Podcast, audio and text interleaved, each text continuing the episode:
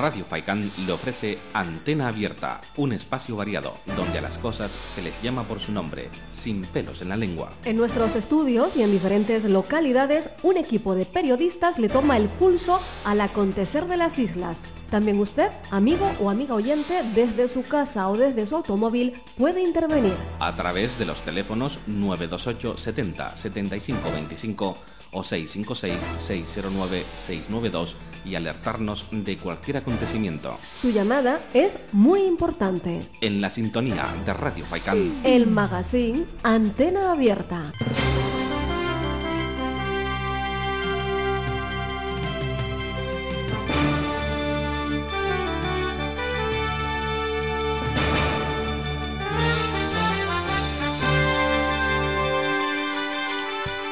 Hola, muy buenas tardes. Bienvenidos a Antena Abierta, informativo de Radio Faicán. En la parcela técnica nos acompaña Jonathan Montes de Oca. En estos micrófonos, un servidor de ustedes, David Hachuel. Iniciamos ya el programa de hoy miércoles 8 de junio de 2022. Hay que recordarlo porque muchas veces nos podemos despistar con la fecha, el día y, el año. Bien, pues nos vamos ya con algunas noticias de importancia y nos vamos precisamente con una que nos viene desde Mogán, en el sur de Gran Canaria. Eh, es de Gemma Suárez y esta noticia sinceramente nos ha llamado pues mucho la atención. El ayuntamiento de Mogán, a través de la Junta de Gobierno local, ha impuesto una sanción de 1.500 euros, repito, 1.500 euros, a una mujer vecina del municipio moganero por negarse a hacerse una prueba diagnóstica de infección activa del COVID-19. Los hechos tuvieron lugar en el mes de julio del pasado año, cuando la vecina del municipio de Mogán acudió al centro de salud de dicha localidad para tratarse un cuadro gripal. La mujer asegura que ella misma se hizo un test en su casa cuatro días después de la cita médica y que dio negativo. La señora en cuestión denuncia que este día solo le hicieron preguntas y no le prescribieron ningún medicamento, pero sí la citaron para realizarse la prueba diagnóstica del COVID-19. Además, en las alegaciones presentadas asegura que estuvo en aislamiento de forma voluntaria durante dos semanas y así lo comunicó en la llamada que le hizo el equipo de seguimiento del Servicio Canario de Salud que se pusieron en contacto con ella para que acudiera a realizarse el test. Sin embargo, el personal sanitario dio traslado de que la, de que la denunciada les había informado que no estaba haciendo el aislamiento porque el test en cuestión le había dado negativo y que no se realizaría otra prueba diagnóstica. La mujer no acudió a la cita en el centro de salud, por lo que fue denunciada por la autoridad sanitaria y ahora esta señora pues eh, deberá pagar una multa de nada más ni nada menos que 1.500 euros, ya que el consistorio moganero considera que las alegaciones que presentó en su día no son suficientes para desvirtuar los hechos imputados. O sea, que desde julio que ocurrió esto, eh, le sucedió este caso a esta señora, ahora, en este mes, le viene pues ese, ese golpe de esa sanción de 1.500 euros. La señora me imagino que recurrirá y a ver si, si tiene suerte y le rebajan esa importante cuantía, sin duda alguna. Pues con esta noticia que es de, nos la envía Gemma Suárez, es de ella, pues abrimos hoy este informativo oficial de mm, Radio Faicán, este informativo regional antena abierta. Continuamos con otras noticias. En la última junta celebrada en el seno del Consejo Canario de Graduados Sociales, se acordó el relevo en la presidencia de doña Lourdes Rodríguez, que pasa ahora al presidente del Colegio Oficial de Graduados Sociales de Gran Canaria y Fuerteventura, don Fermín Ojeda Medina. La Policía Nacional nos envía la siguiente nota.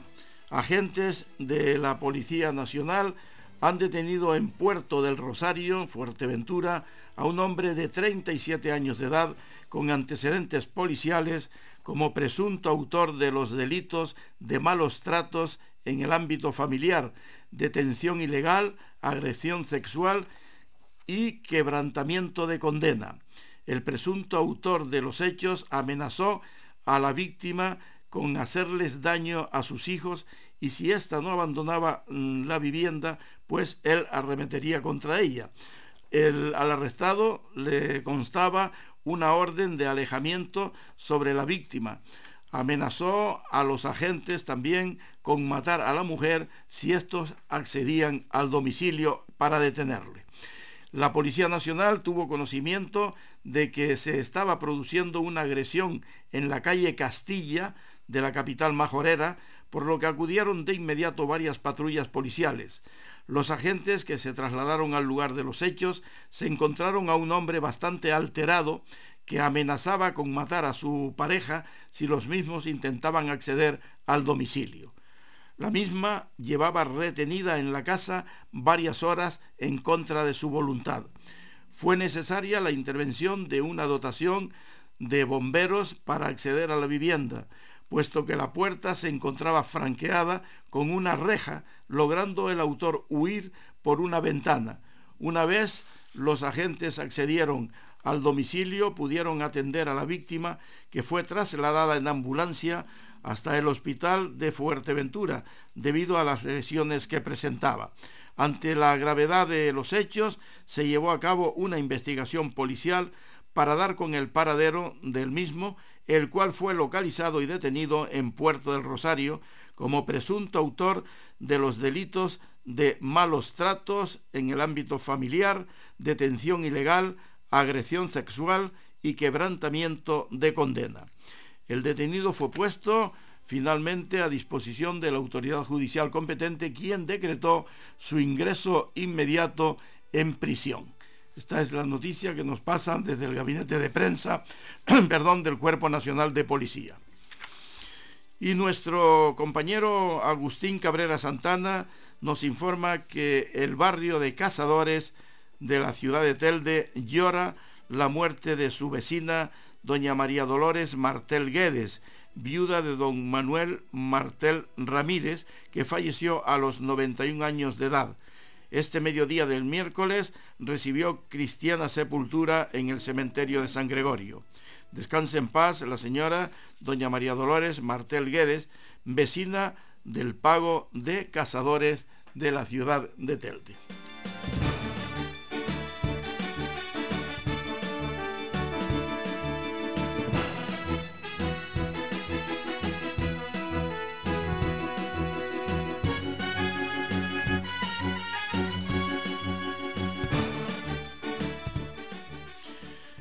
Pues eh, continuamos con este informativo y nos vamos ahora eh, a la calle en busca de un gran compañero, un periodista y extraordinario comentarista. Cristóbal Peñates Denis ya estuvo con nosotros en, en etapas anteriores en este programa y ahora pues también, igual que nosotros, retorna al mismo. Cristóbal Peñate, muy buenas tardes compañero, adelante. Hola, buenos días a David y a toda la audiencia y enhorabuena por la nueva temporada de Antena Abierta en Radio Faicán. España baja de los 3 millones de parados, algo que no ocurría desde 2008, gracias a la reducción de 100.000 desempleados en el mes de mayo y los contratos indefinidos se cuadruplican en el país tras la reforma laboral de Yolanda Díaz. Tras esta noticia positiva conocida, la oposición ha reaccionado como estaba previsto infravalorando estos datos objetivos. Núñez Feijó ha afirmado que el gobierno ha maquillado las cifras del paro en España y se ha quedado tan pancho. Por supuesto, la vicepresidenta segunda del gobierno y ministra de Trabajo no se ha quedado callada, sino que le ha respondido al líder de la oposición ofreciéndole un dato, como hace cada miércoles en el Congreso de los Diputados. En pocas palabras, lo ha dejado como un miserable por no alegrarse de la positiva evolución económica y laboral de sus compatriotas. Feijó dice que lo que antes era un contrato temporal, hoy es un fijo discontinuo y no computa en el paro. Asegura que lo que se ha hecho es una precariedad indefinida, tratando de hacer un chiste donde no lo hay, porque hablamos de cosas serias y trascendentes. La ministra ha calificado de aberración la reacción del presidente del PP y no entiende que un jurista que ha estado además 13 años al frente de la Junta de Galicia desconozca lo que es un contrato laboral, una figura que lleva 25 años en nuestra legislación. Desde hace un cuarto de siglo, los fijos discontinuos no son parados y eso nada tiene que ver con la reciente reforma laboral promovida por la ministra, que ha concluido señalando que Feijó no tiene pajolera idea de lo que dice y que es muy grave que un candidato a la presidencia del gobierno de España no sepa de qué va la legislación laboral. Feijó no solo se ha despachado a gusto acerca del desempleo en España en la entrevista que le hizo Carlos Alsina en Onda Cero, sino que también tuvo la desfachatez de afirmar que el PSOE estaría dispuesto a pactar un gobierno con Vox, en un claro intento de desviar la atención el mismo día en que se conocía una noticia esperanzadora para los españoles y para su gobierno. Resulta bastante patético que el recién elegido líder de la oposición diga estas barrabasadas para llamar la atención y para tratar de opacar el éxito de una ministra comunista a la que la derechona española le tiene un marcaje descomunal, pero que no puede con ella por muchas veces que lo intenta. Aquí el único partido que ha pactado con Vox es precisamente el que preside Núñez Feijó. Lo ha hecho recientemente de manera descarada en Castilla y León y ha pactado también con la ultraderecha neofranquista otros gobiernos autonómicos valiéndose de su apoyo parlamentario. Mal empieza el nuevo presidente nacional del PP si quiere conseguir credibilidad y seriedad con sus palabras. Si pretende gobernar, tendrá que currárselo tanto como lo hace la ministra de Trabajo, que para eso es la titular del ramo y sabe de eso más que él, a lo que parece. Como siga así, vamos a pensar que el impresentable y maleducado Miguel Ángel Rodríguez no solo es el asesor de la pispireta Isabel Díaz Ayuso. El presidente del PP tiene cara de palo, poco expresiva, pero debería ser un esfuerzo por alegrarse cuando los números del empleo en España evolucionan positivamente, aunque solo sea para satisfacer el falso patriotismo que esgrime. Hasta la semana que viene, pero antes quiero recordarles que este viernes y este sábado se celebrará en el Hotel de Maspalomas del Salobre el sexto Congreso Regional de Animales de Compañía de Canarias, que está organizado por los dos colegios profesionales del archipiélago, el de Santa Cruz de Tenerife y el de Las Palmas. Será una cita en la que estarán presentes eh, unos 300 profesionales y habrá 10 ponentes, además de talleres formativos. Eh, este congreso además lo va a inaugurar el viernes a las 4 y cuarto el presidente del Cabildo de Gran Canaria, Antonio Morales, y el rector de la Universidad de Las Palmas de Gran Canaria. Espero que este Congreso vaya bien, como está previsto, y que nosotros lo veremos la semana próxima. Más bien nos escucharemos por esta emisora Radio Faicán en el programa de David Hatchwell. Muchas gracias a todos.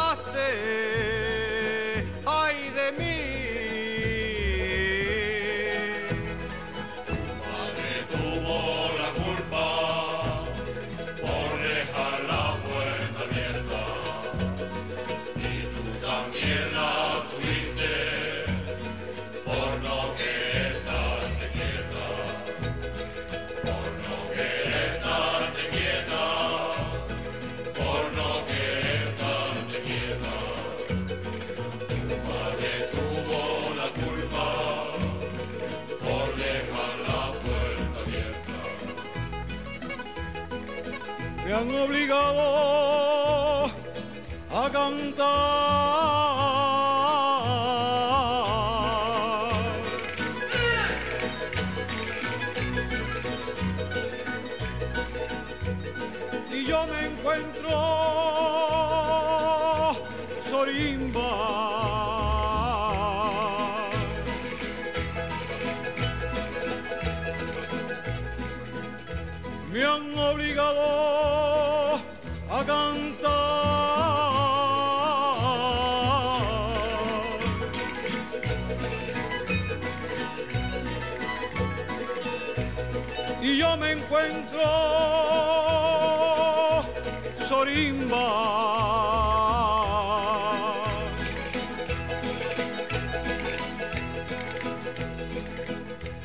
Puedo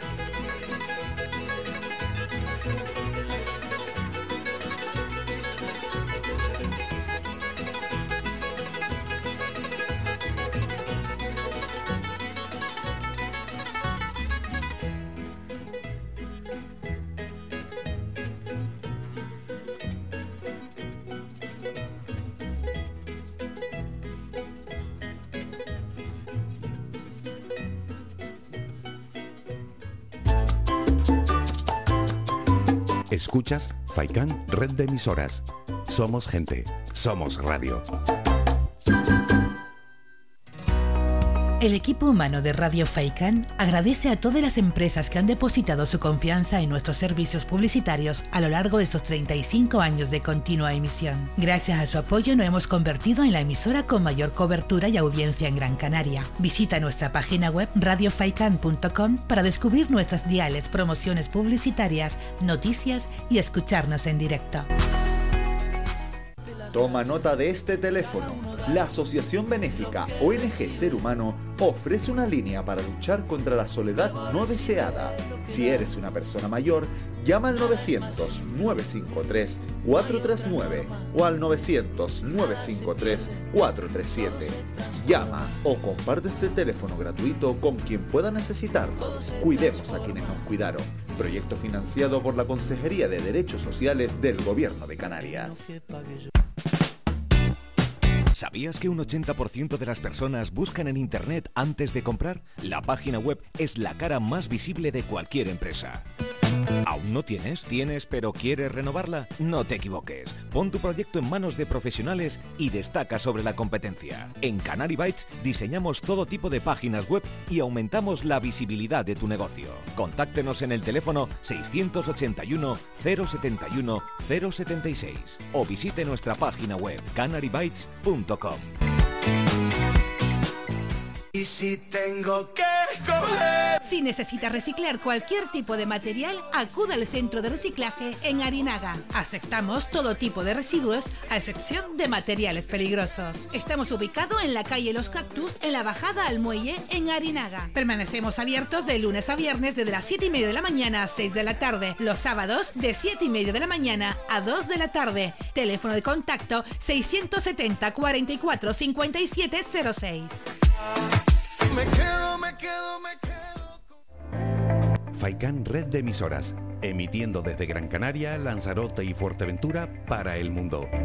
Escúchanos en internet www.radiofaikan.com.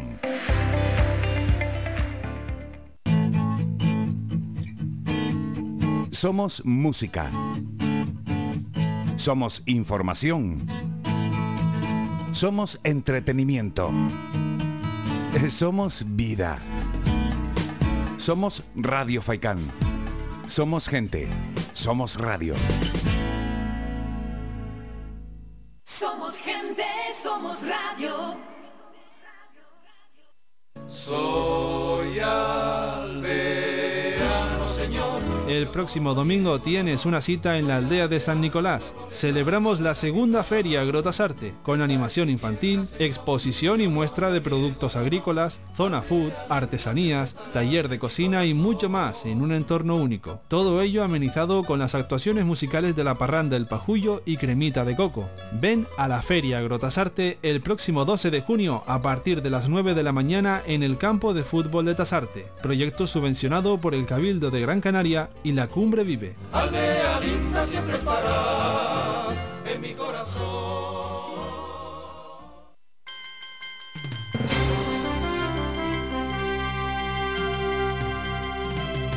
Radio Faikán les está ofreciendo el informativo regional Antena Abierta.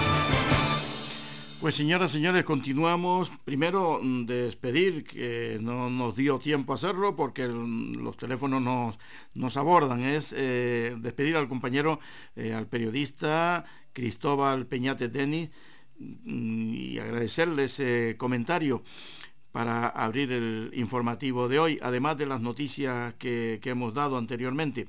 Noticias que han producido pues indignación en el municipio de Mogán. Y digo esto porque eh, en este tiempo que nuestro compañero mm, Jonathan Montes de Oca pues, pinchaba publicidad, pinchaba temas, esos temas mm, canarios preciosos, pues eh, los teléfonos de aquí de la radio prácticamente se han desbordado. Primero tengo que decir nuestro teléfono, es verdad que nos lo han pedido y no lo dije al principio, el 928 70 75 25 928 70 75 25. Pues bien, les digo, nos, nos llamaron dos personas del municipio de Mogán, doña Rosadelia del propio casco de Mogán y el señor Santana de Arguiniguín, indignadísimos con lo que le ocurrió a esa vecina del pueblo de Mogán, del municipio de Mogán, que le han metido una sanción de nada más ni nada menos de 1.500 euros eh, por negarse a hacerse eh, una prueba diagnóstica de infección o posible infección de eh, el COVID-19. 1.500 euros.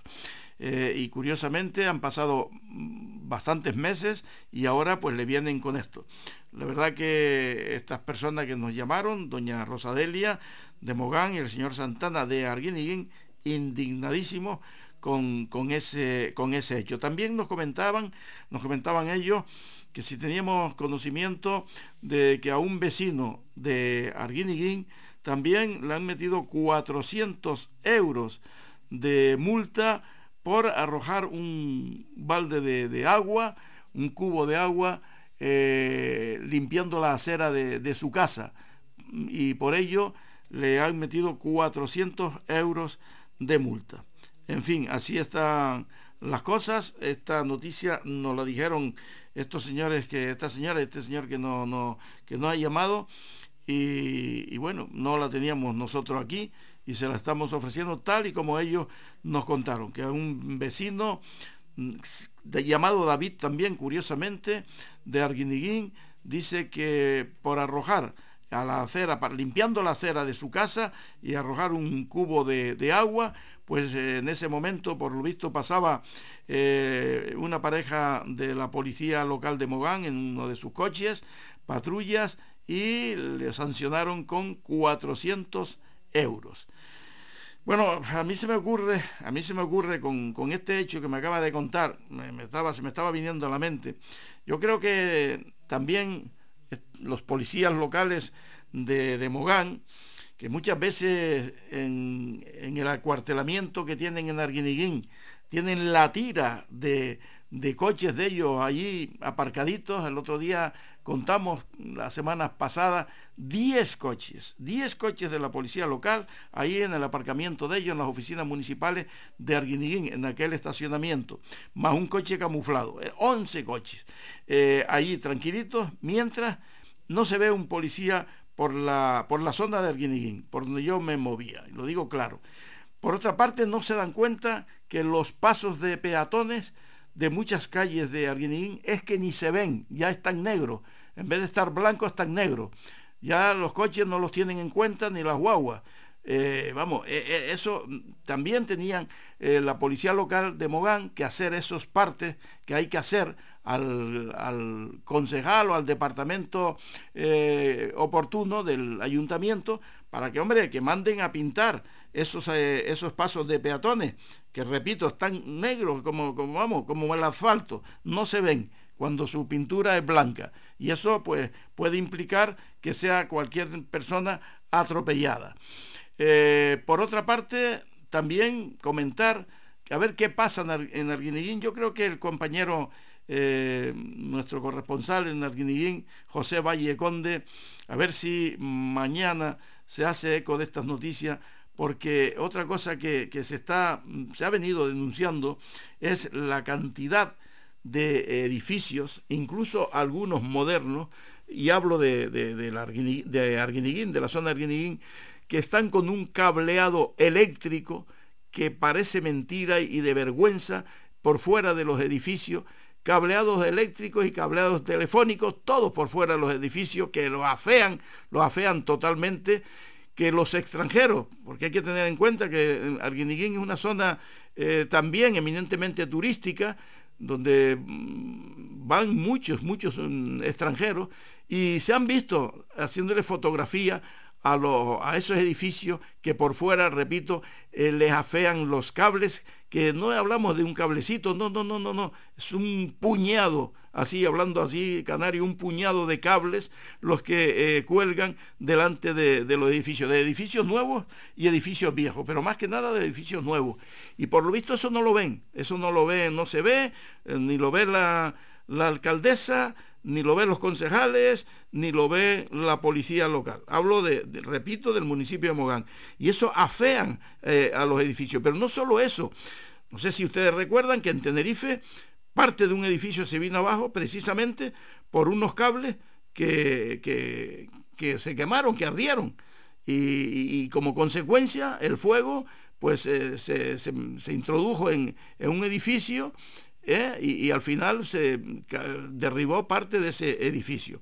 O sea, que, es un, tema, estamos hablando de un tema sumamente peligroso. Pero es que eh, la pregunta, la pregunta del millón, es que nadie lo ve, es que nadie se ha dado cuenta, solo los extranjeros haciéndole fotografía y los que no son extranjeros haciendo fotografía y, para, para llevársela a sus países para que vean cómo está ese, ese, esa zona de, del ayuntamiento de Mogán, un ayuntamiento además millonario.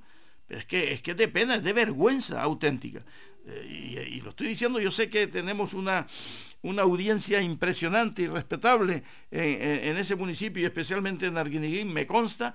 Bueno, pues ellos que me estarán escuchando ahora estarán eh, observando o percatándose que estoy diciendo la auténtica realidad. Pero vamos, si usted ahora mismo está por Arguiniguín, usted pase. Pero es que además, curiosamente, curiosamente, frente mismo, frente mismo al domicilio de uno de los concejales, del Ayuntamiento de Mogán. Yo no sé si esta gente solo están para cobrar eh, un suculento sueldo a, final de mes.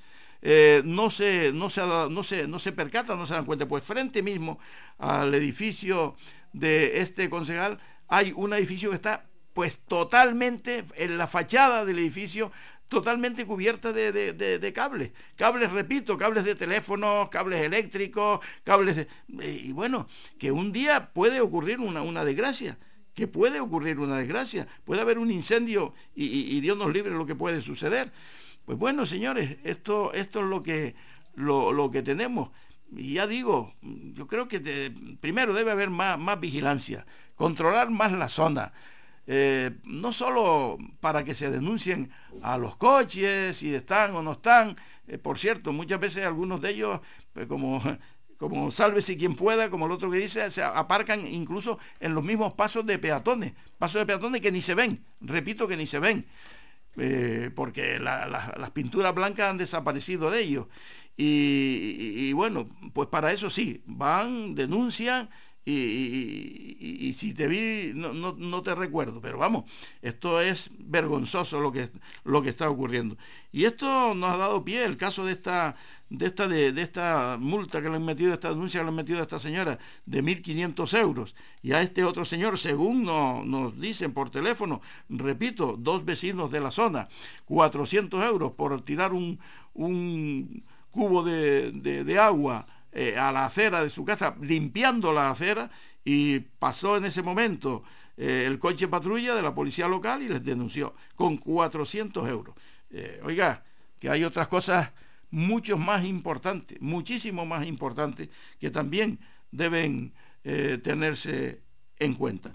Bien, pues continuamos y desde esos temas que estamos comentando de, de Arguiniguín, Mogán, Mogán, Arguiniguín, que en definitiva es el mismo municipio, nos vamos hasta Valsequillo, Jonathan. Vamos a Valsequillo, vamos a recibir a nuestra corresponsal eh, Pino Rosa Suárez eh, Martel. Ya le damos la bienvenida. Buenas tardes, Pino Rosa. Adelante, compañera. Buenas tardes, David, y a todos nuestros radio oyentes de Antena Abierta. Hoy comenzamos una nueva etapa de este programa que durante más de dos años ha permanecido en silencio. Un silencio absoluto que nos ha traído la pandemia del coronavirus. Desde Valseguillo queremos solidarizarnos con todas aquellas personas que han padecido la enfermedad y en el peor de los casos, con los familiares que han sufrido alguna pérdida humana. Vaya para todos y para todas nuestra solidaridad. Aunque en estos momentos empezamos a ver la luz al final del túnel y casi estamos llegando a la normalidad, yo pido encarecidamente que no nos confiemos, por favor. La pandemia no está aún erradicada totalmente. Comenzamos nuestra crónica informando que el pasado 14 de mayo se celebró el primer congreso del Partido político de Asamblea Valseguillera en esta legislatura, ante la imposibilidad de celebrar el mismo en 2020 y 2021, ya que se siguió en todo momento el protocolo establecido por la gestión de la crisis sanitaria ocasionada por el COVID-19. En este Congreso resultó elegido por mayoría absoluta Juan Carlos Hernández Ata, actual concejal de Asamblea Valsequillera, para representar a este partido político como candidato en las próximas elecciones locales de 2023. Siguiendo con la crónica política, informar que el pasado 1 de junio se celebró un pleno ordinario en la dependencia de nuestro ayuntamiento. Poco que objetar acerca de este pleno. La actividad política se ha visto también afectada a causa de dos años de pandemia. Sí que hubo un ruego general por parte de todos los partidos políticos presentes en el arco plenario acerca del deporte de nuestro municipio, en el cual felicitan a las diferentes modalidades del deporte, desde el balón mano por su excelente temporada, al baloncesto Roque Grande por lograr su ascenso a la categoría EVA, al Club de Lucha Almogarén, Queso Flor Valsequillo, por la magnífica temporada que han realizado en su tercera categoría a nivel insular, a nuestro futbolista valseguillero Pablo Rodríguez, que juega en el Leicester y que este año ha logrado el ascenso de su equipo en la Serie A en la primera división italiana. A Adán Rodríguez Bolaños, que ha quedado campeón en el recorrido de casa. A Juan Peña, que también ha sido campeón en la categoría de veterano en el recorrido de casa. Y a otro valsequillero, Daniel Sosa, ganador asimismo de la circular de Tejeda. Hay que decir que el deporte en Valsequillo está enhorabuena. Vaya desde aquí nuestra felicitación para todos y todas por todos los logros conseguidos en el deporte en nuestro municipio. En el apartado de preguntas de este pleno, el edil de Asamblea Valsequillera, Hernández Ata, formuló varias cuestiones de las cuales destacamos las siguientes. ¿Para cuándo la creación de plazas de la policía local? En estos momentos hay un aumento de policías locales, pero todos en comisión de servicio. Hace años que se viene tratando este tema, pero aún no hay ninguna solución. La siguiente cuestión es la placa existente en el edificio de la policía local, una placa en la cual indica el servicio de la Guardia Civil en determinados horarios. Hay que decir que este servicio no existe desde hace varios años.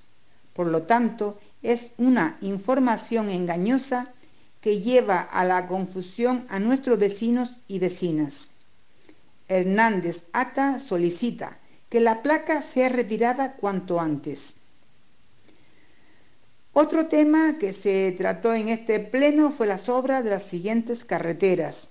La Gran Canaria 41, la 210 de San Roque y la carretera que va hasta el barrio de los Llanetes, cuyas obras están causando graves problemas a los vecinos y vecinas que allí habitan. Entrando ya en el aspecto festivo, decir que ya ha comenzado el recorrido de nuestras fiestas por barrio. La semana pasada tuvo lugar las fiestas en los Lomitos de Correa, en honor a María, Madre de la Iglesia.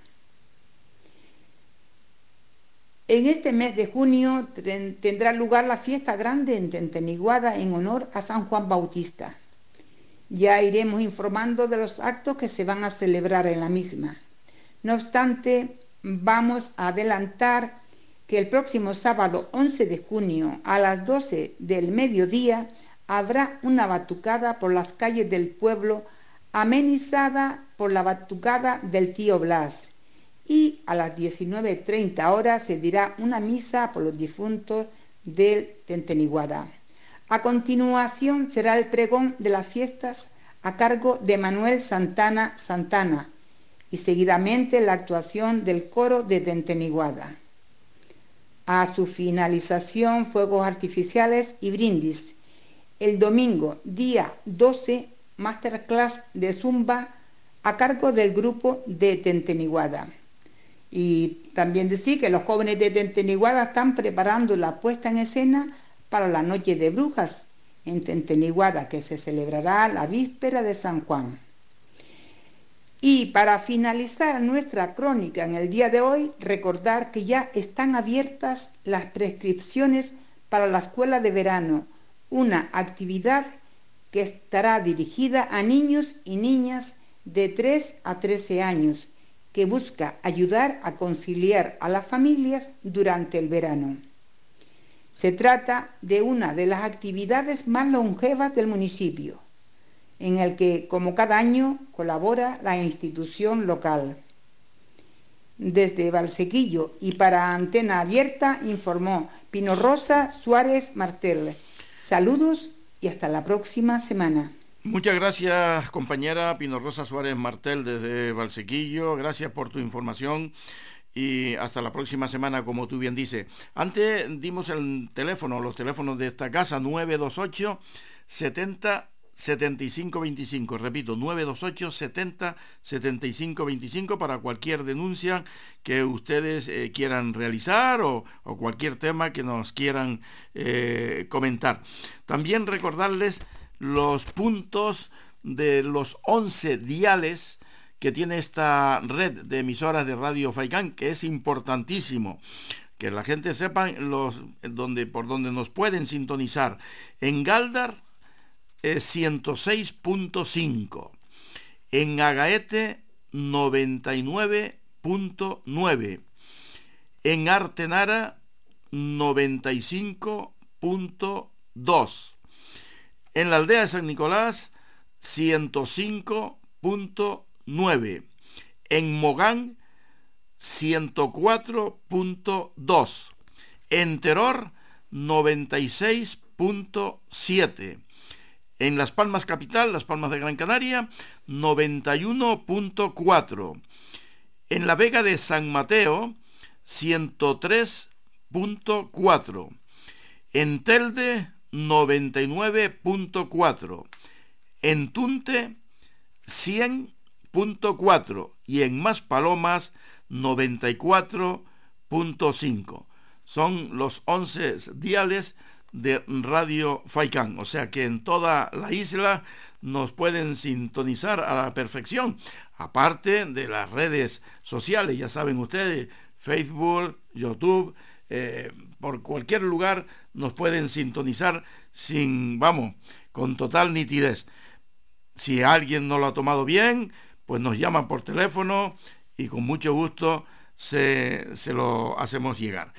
Bien, pues eh, Pasamos de nuevo al compañero Jonathan Montedoca porque me, me está indicando que el teléfono no para.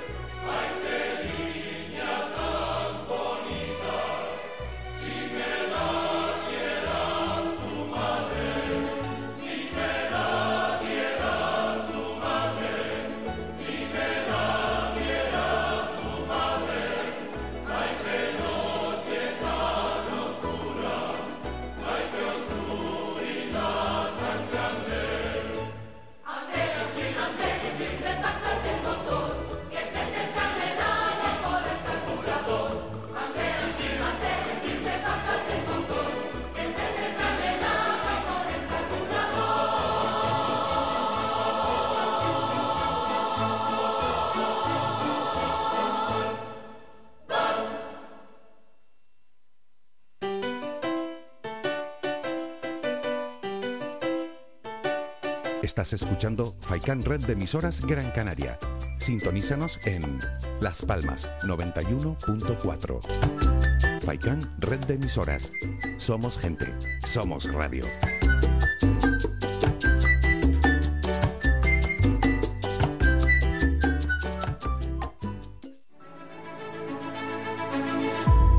En Radio Faikán contamos con 35 años de experiencia en la radiofusión asesorando a cientos de empresas para publicitar sus productos y servicios ante la sociedad canaria. Solicita información al 928 70 75 25 o a través del email comercial.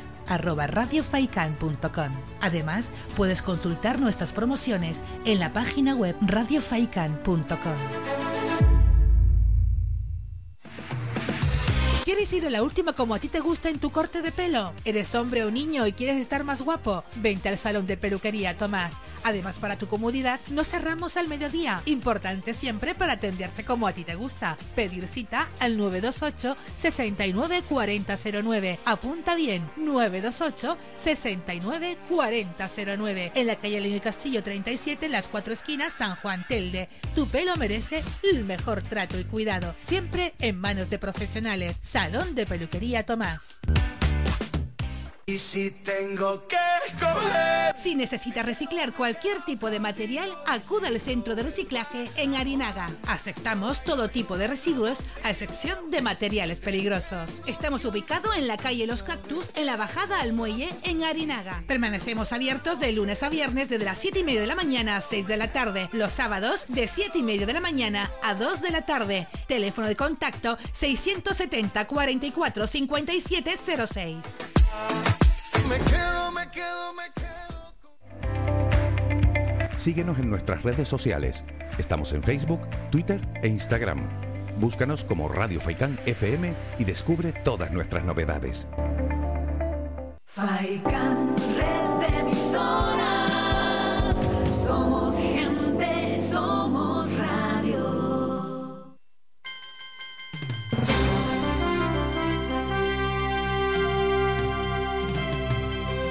Radio Faikán, cada día somos más.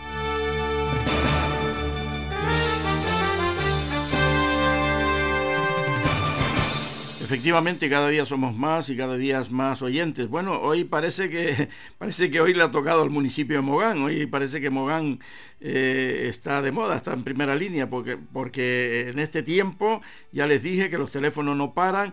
Me acaban de pasar otra, otra nota diciéndome que Onalia Bueno, la alcaldesa de Mogán, acude a los juzgados de San Bartolomé de Tirajana para declarar en dos de las piezas separadas en las que se desgajó la causa ya archivada sobre la presunta trama de compra de votos. O sea, que la alcaldesa de Mogán, según esta nota que nos acaban de pasar, está siendo investigada ahora por un presunto amaño con un empresario y por contratación de dos asesores.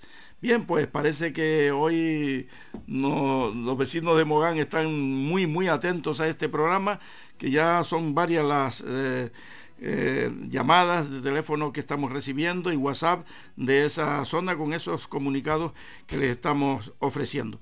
Y ahora pasamos, eh, amables oyentes, a una entrevista.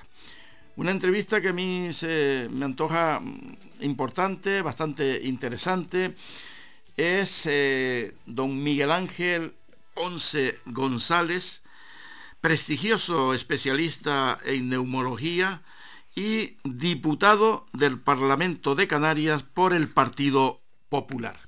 Lo tenemos a través del hilo telefónico y agradecemos mucho al, doctor don Miguel Ángel Ponce que, que nos atienda y que, bueno, a ver si nos responde a, lo que hoy podemos eh, hacerle. Antes saludarle, don Miguel Ángel, buenas tardes. Muy buenas tardes, don David. Primero quiero saludarle yo a usted y, darle las felicidades por, por, por, por volver a la, a la radio. Sé que mucha gente le echaba de menos y encantadísimo de participar en su programa, es la primera vez que lo hago y nada, muchísimas gracias por la, por la invitación. Muchísimas gracias, don Miguel Ángel. Ya luego, al final de esta entrevista, hablaré con, con usted porque yo tengo que decirlo alto y claro. Yo le he dicho en muchísimos lugares, incluso con, con, compañeros que me han entrevistado de otras emisoras, tanto de televisión como de radio, Y, y, la otra, y, el viernes último, por cierto, el viernes último, que era la primera vez que pisaba un escenario y que cogía un micrófono en la mano, eh, después de dos años de ausencia, eh, fue en la ciudad de, de, Telde, en un homenaje que se me, que se me hizo ahí junto al Casino eh, La Unión, organizado por el Ayuntamiento Teldense. Y, precisamente allí lo cité, allí cité su nombre, eh, cité el nombre de otro compañero suyo, luego ya al final lo diré, que gracias a ustedes estoy yo aquí vivito y coleando. Y estoy que eso tengo yo que decirlo alto y claro, y yo y toda mi familia.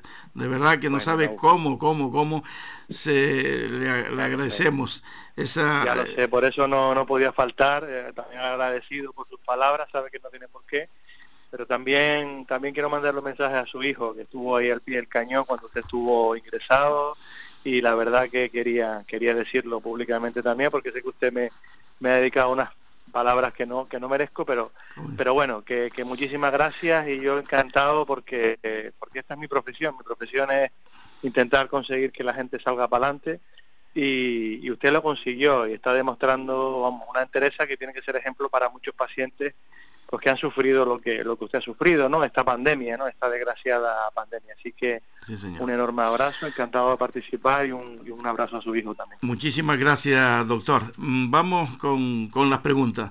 Eh, ¿Cómo puede compaginar usted su magnífica, humanitaria y ardua labor profesional con la política, máxime siendo usted un parlamentario inquieto, luchador y defensor a ultranza de los derechos de los ciudadanos de esta bendita tierra y especialmente de la sanidad, un tanto o un mucho abandonada por el propio gobierno nacional y regional, doctor. Bueno, pues no es nada fácil, porque compatibilizar ambas cosas no es nada fácil. Eh, eh, existe esa figura en el, en el Parlamento de Canarias, la no exclusividad. Yo, bueno, pues cuando el Partido Popular me invitó, pues antes de la pandemia, nadie sabía que iba a venir una pandemia, imagínese, y yo mismo como neumólogo, don David, eh, pues yo lo que he vivido, pues jamás pensé vivirlo, ¿no? Llevo 22 años de profesión y, y hablo en nombre de muchos neumólogos, nunca pensamos vivir un virus respiratorio tan, tan agresivo y antes de esa pandemia, pues em, yo acepté el reto porque ya estábamos observando en la sanidad pública que, los colapsos eran cada vez más frecuentes, que los servicios de urgencia se estaban llenando, que no disponíamos de camas para los pacientes mayores. Y bueno, me propusieron desarrollar en esta legislatura un plan de cronicidad en Canarias, que yo ya había participado antes de entrar en, en política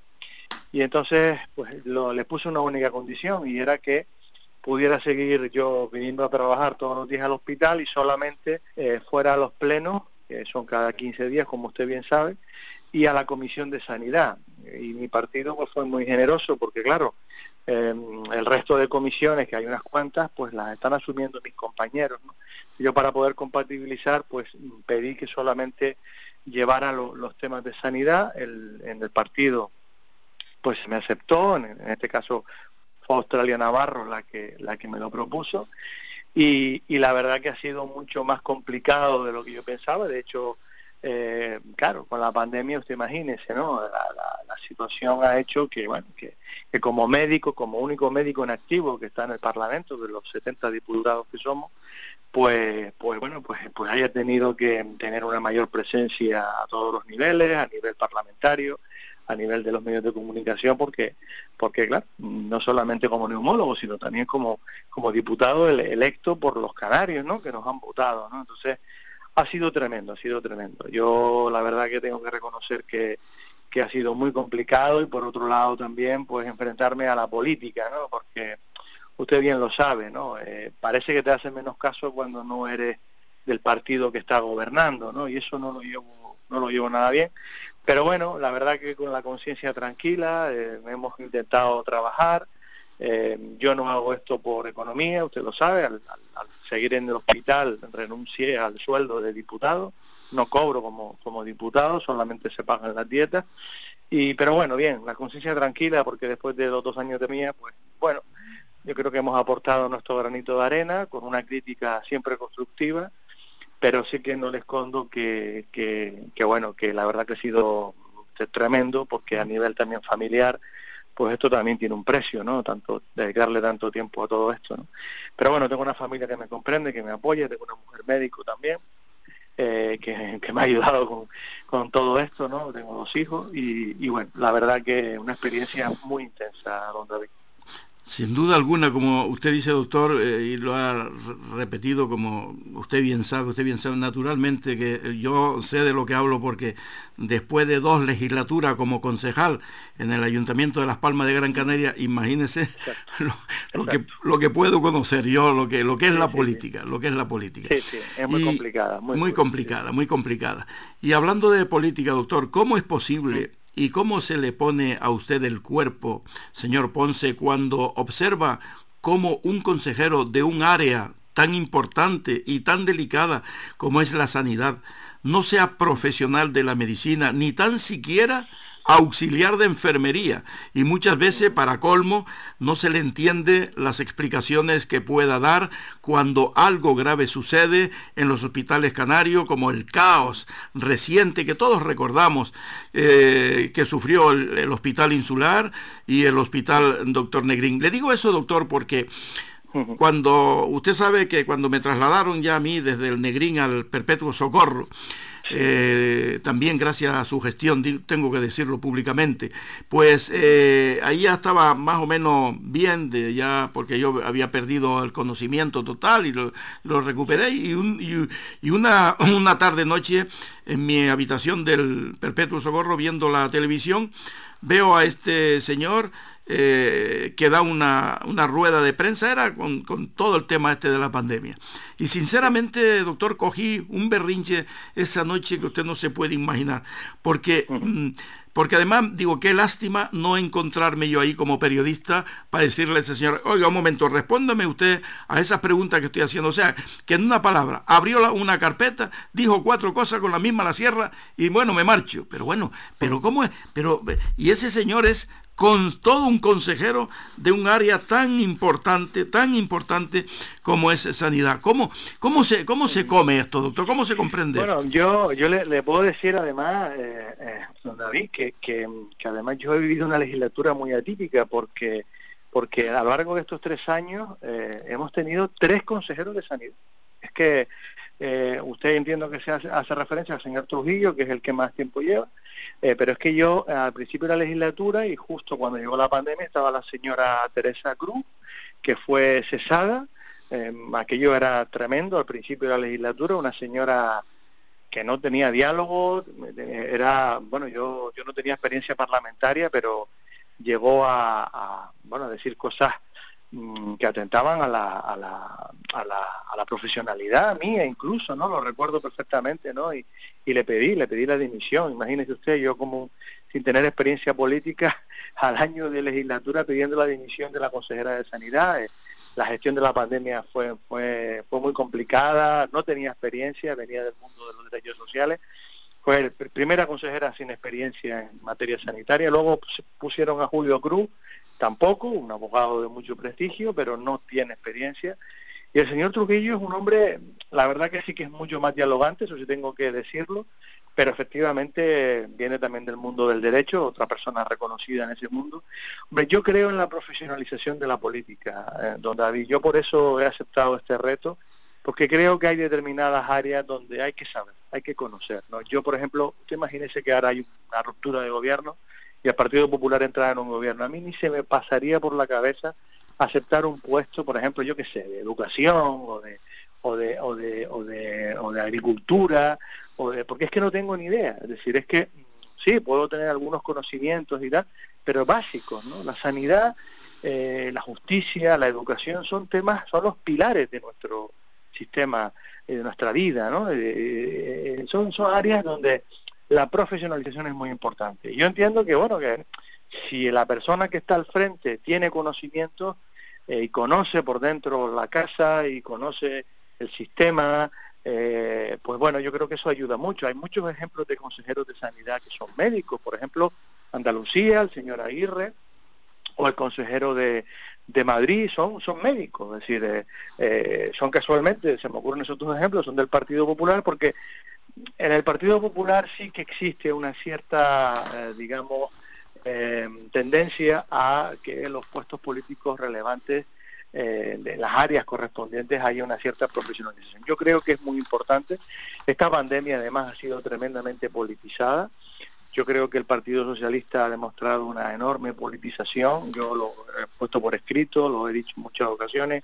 Comité de expertos que se nombró es un comité que tiene que estar controlado por el, por el dedo del gobierno, ¿no? Decir, no han permitido que entren personas independientes de los grupos políticos, por ejemplo, de la oposición. En ese comité de expertos no hay nadie ni de Coalición Canaria ni del Partido Popular. Oiga, a lo mejor no tengo por qué ser yo, porque soy el portavoz, puede ser cualquier compañero, cualquier persona, incluso que no tenga nada que ver con la política. Yo puedo ahora mismo buscarle profesionales que están trabajando en las urgencias viendo COVID, intensivistas, infectólogos, se lo propuse al gobierno, se, se, los ofrecimos al gobierno, pero no.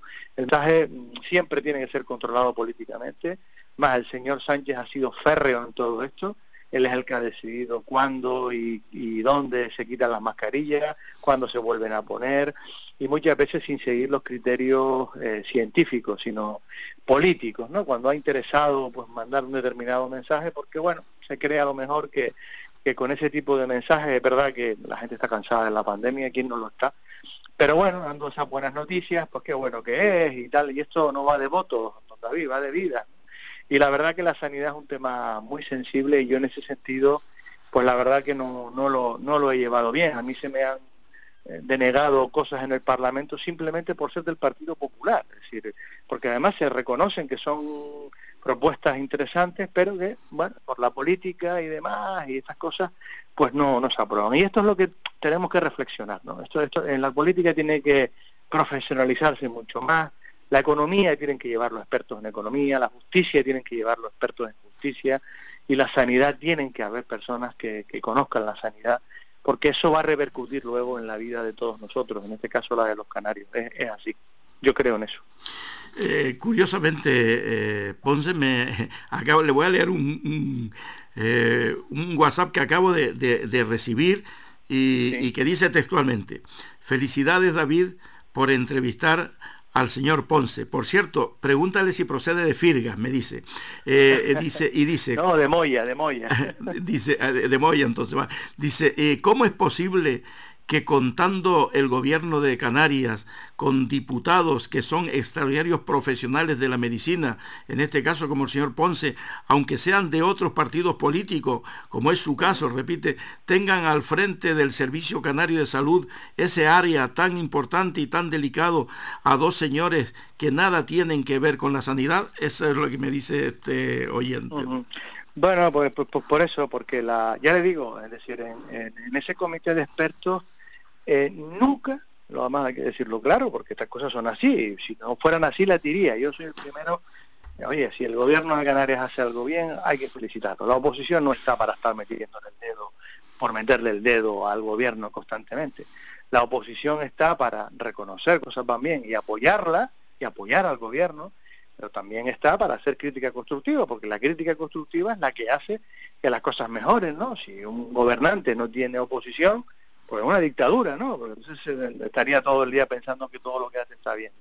Pero sí tengo que decir que en ese comité de expertos nunca, en ningún momento, se ha llamado a nadie en materia sanitaria de la oposición. Es una decisión del, gobierno unilateral y, y, bueno, no han querido contar con, con, bueno, en este caso, pues mire, yo pues siendo neumólogo, pues, pues bueno, pues ya le digo, si no me quieren llamar a mí, porque bueno, por aquello de tal, pues les invitamos en muchas ocasiones a, que, nos permitieran para hacer más plural el, comité, para, para hacerlo incluso más clínico, ¿no? Porque los profesionales que han estado son de valía, indiscutiblemente, pero por ejemplo no, no, no, no han sido personas que estén todos los días dentro de los hospitales viendo lo que vemos todos los días y demás, ¿no? Pero es así, esto es una realidad, esto, esto, esto, eh, esto es, lo que es la política hoy en día. La política está muy polarizada, don David, está, es muy extrema, eh, existe mucho sectarismo desde mi punto de vista, creo que es un error, Creo que hay que ir a los consensos, hay que ir a buscar el equilibrio y una pandemia como esta merece eh, no mirar a la política, no, no mirar el signo político eh, por el por el que de alguna manera estén unos u otros. ¿no? Yo creo que aquí todos podemos sumar porque todos queremos al final que las cosas vayan bien. Pero no es así, la realidad es otra y, esto hay que decirlo alto y claro. Yo pienso, Miguel Ángel, que te pasó lo mismo que me pasó a mí cuando llegué al ayuntamiento, cuando tú llegas al Parlamento. Eh, ¿Te pensabas que, que, la política era realmente así como? Sí, correcto, así es, así es. Uno va con ilusión, uno va con, bueno, con, uno, con buenas intenciones, eh, evidentemente sabes que, que, tienes que fiscalizar al gobierno, es parte de tu labor, es parte de tu, de tu trabajo, porque, eh, bueno, identificando los errores que se cometen, pues se intenta que las cosas mm, se corrijan y luego, bueno, hay, hay, hay temas en los que hay diferencias de opiniones, y, bueno, y, normalmente pues en el consenso, en la búsqueda de, fórmulas entre, entre las ambas partes, como cualquier negociación de la vida, pues está suele estar la, el equilibrio, ¿no? Pero no, no, la realidad no. Y además especialmente vivimos un momento, eh, don David, muy extremo. Usted que, conoce bien la política sabe de lo que le estoy hablando. Hay, partidos que, que, están en los extremos, eh, incluso que, que, que, nacen porque, porque la política se ha, hecha, se ha hecho muy extremo. Hay hay mucha supremacía en cuanto a lo que yo digo, lo que parece que lo que tú dices es lo correcto y lo otro siempre está mal, y no suele ser así.